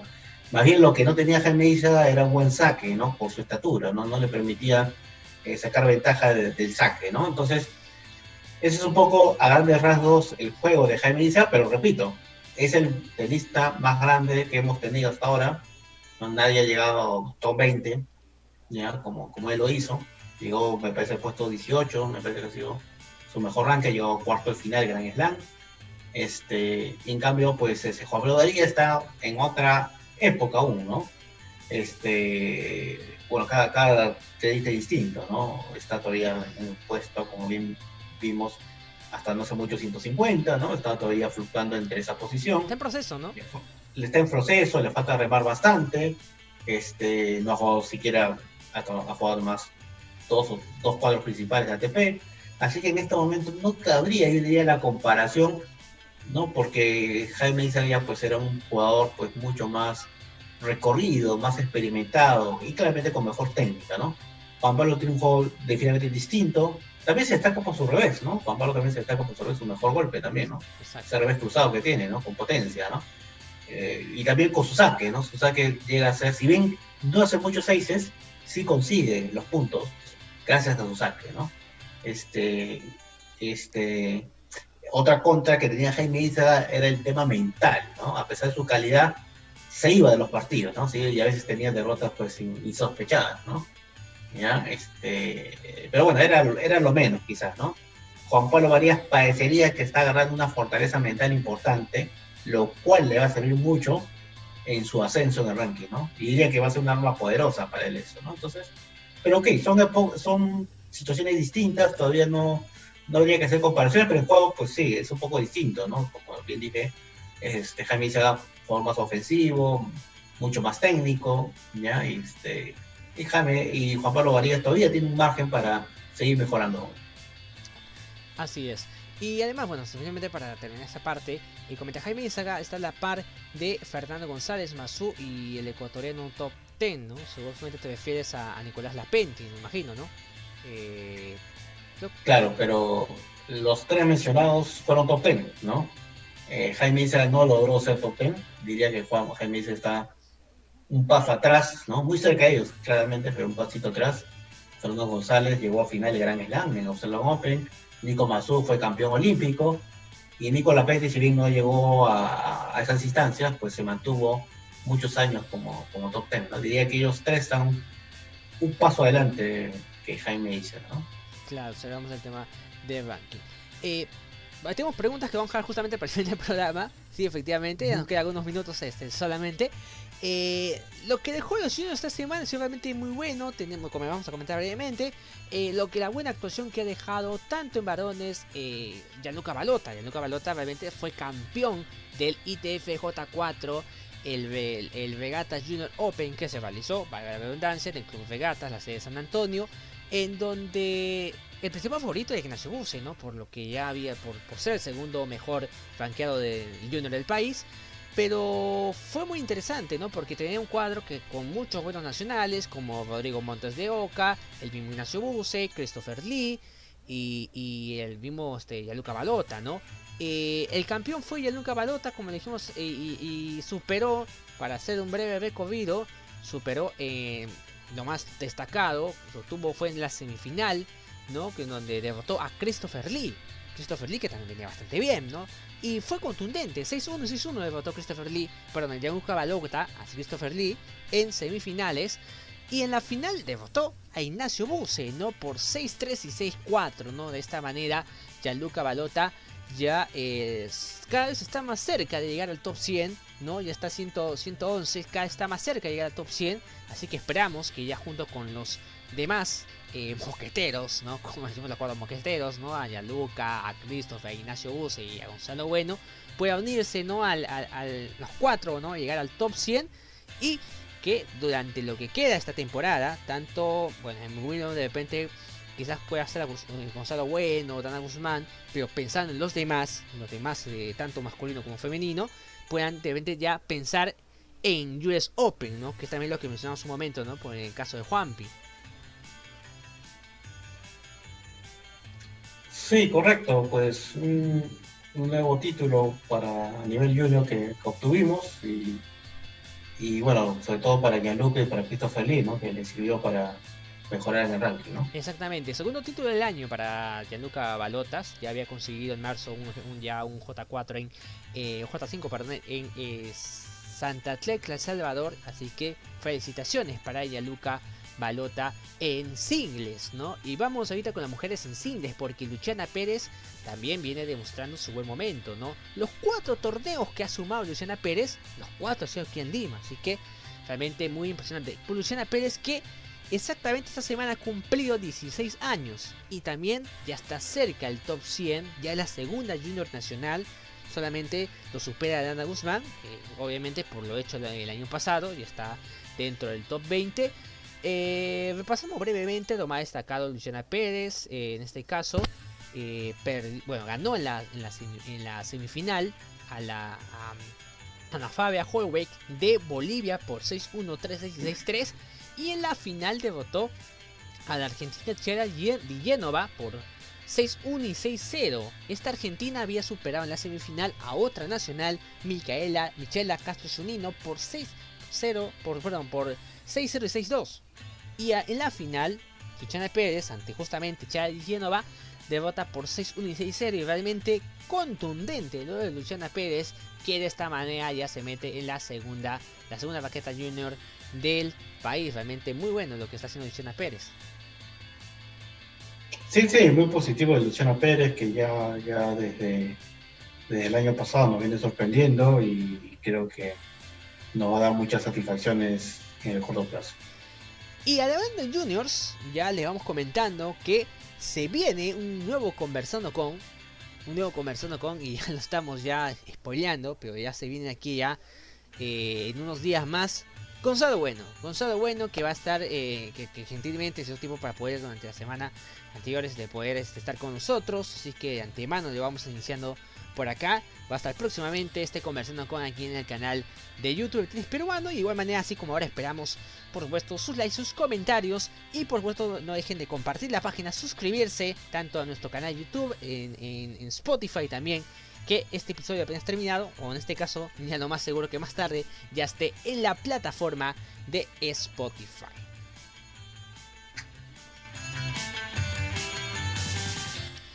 Llegamos a la recta final de esta edición, que por cierto es la más extensa de todas las ediciones. Y creo que esto es por una sencilla razón, que había mucha mucho de qué comentar, ¿no? De Juan Varías, lo que había en el ATP, e inclusive eh, todo lo que ha dejado esta semana y lo que viene aún en desarrollo.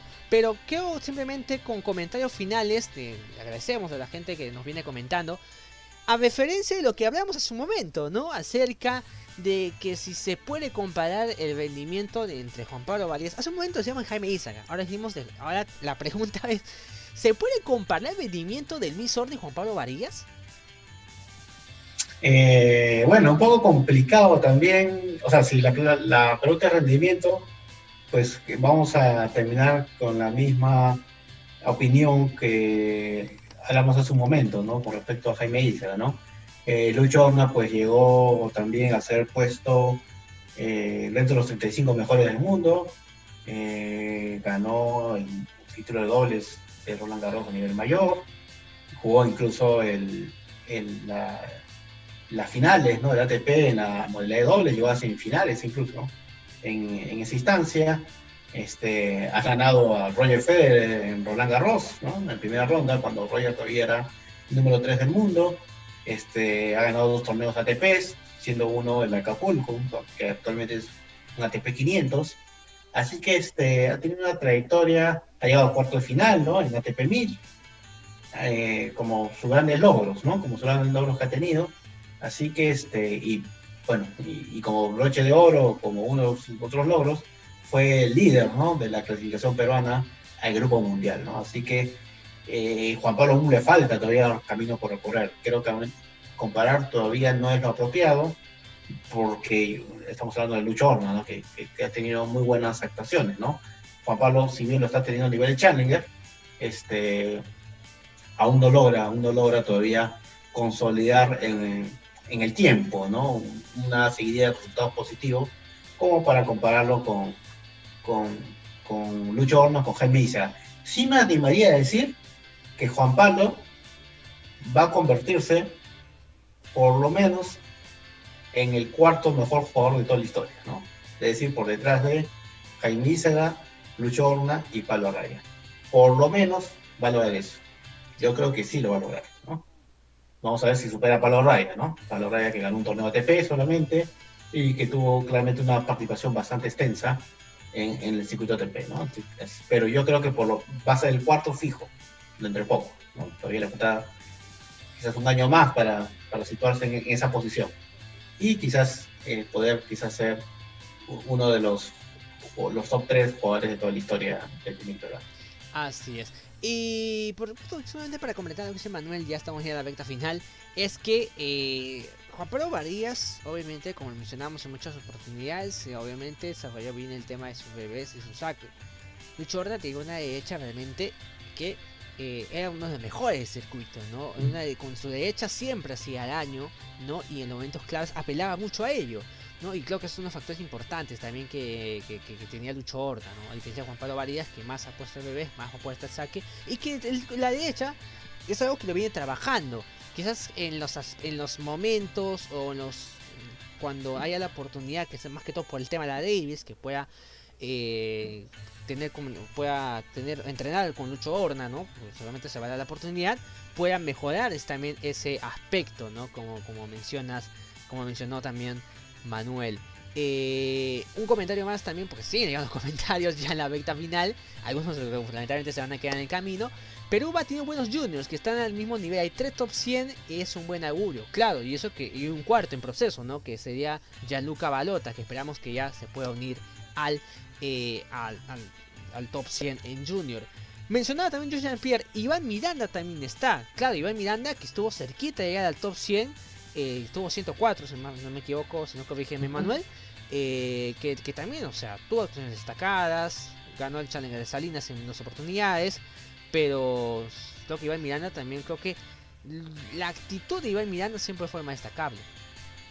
Sí, correcto, sí. Por eso mencionaba hace un momento que sí considero que Juan Pablo Varía va a ser por lo menos el número 4 de toda la historia. Eso implica superar a Iván Miranda, José Luis Tato Noriega, que fue 150, a Alejo Aramburú, que también fue todo 200, ya así que, y que jugó incluso cuadro principal de, de, Gran Slam.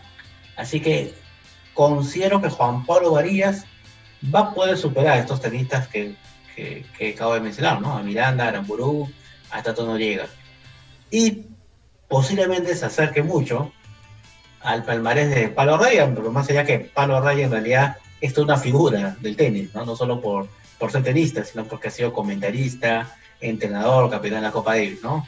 creo que la figura de, de Pablo Reyes trasciende mucho más allá de su etapa tenística, ¿no? Es Juan Pablo Reyes, eh, Pablo Reyes diría que es, haciendo un símil con el fútbol, Juan Carlos Solita, ¿no? Es una persona muy, muy trascendente en el tenis peruano, ¿no?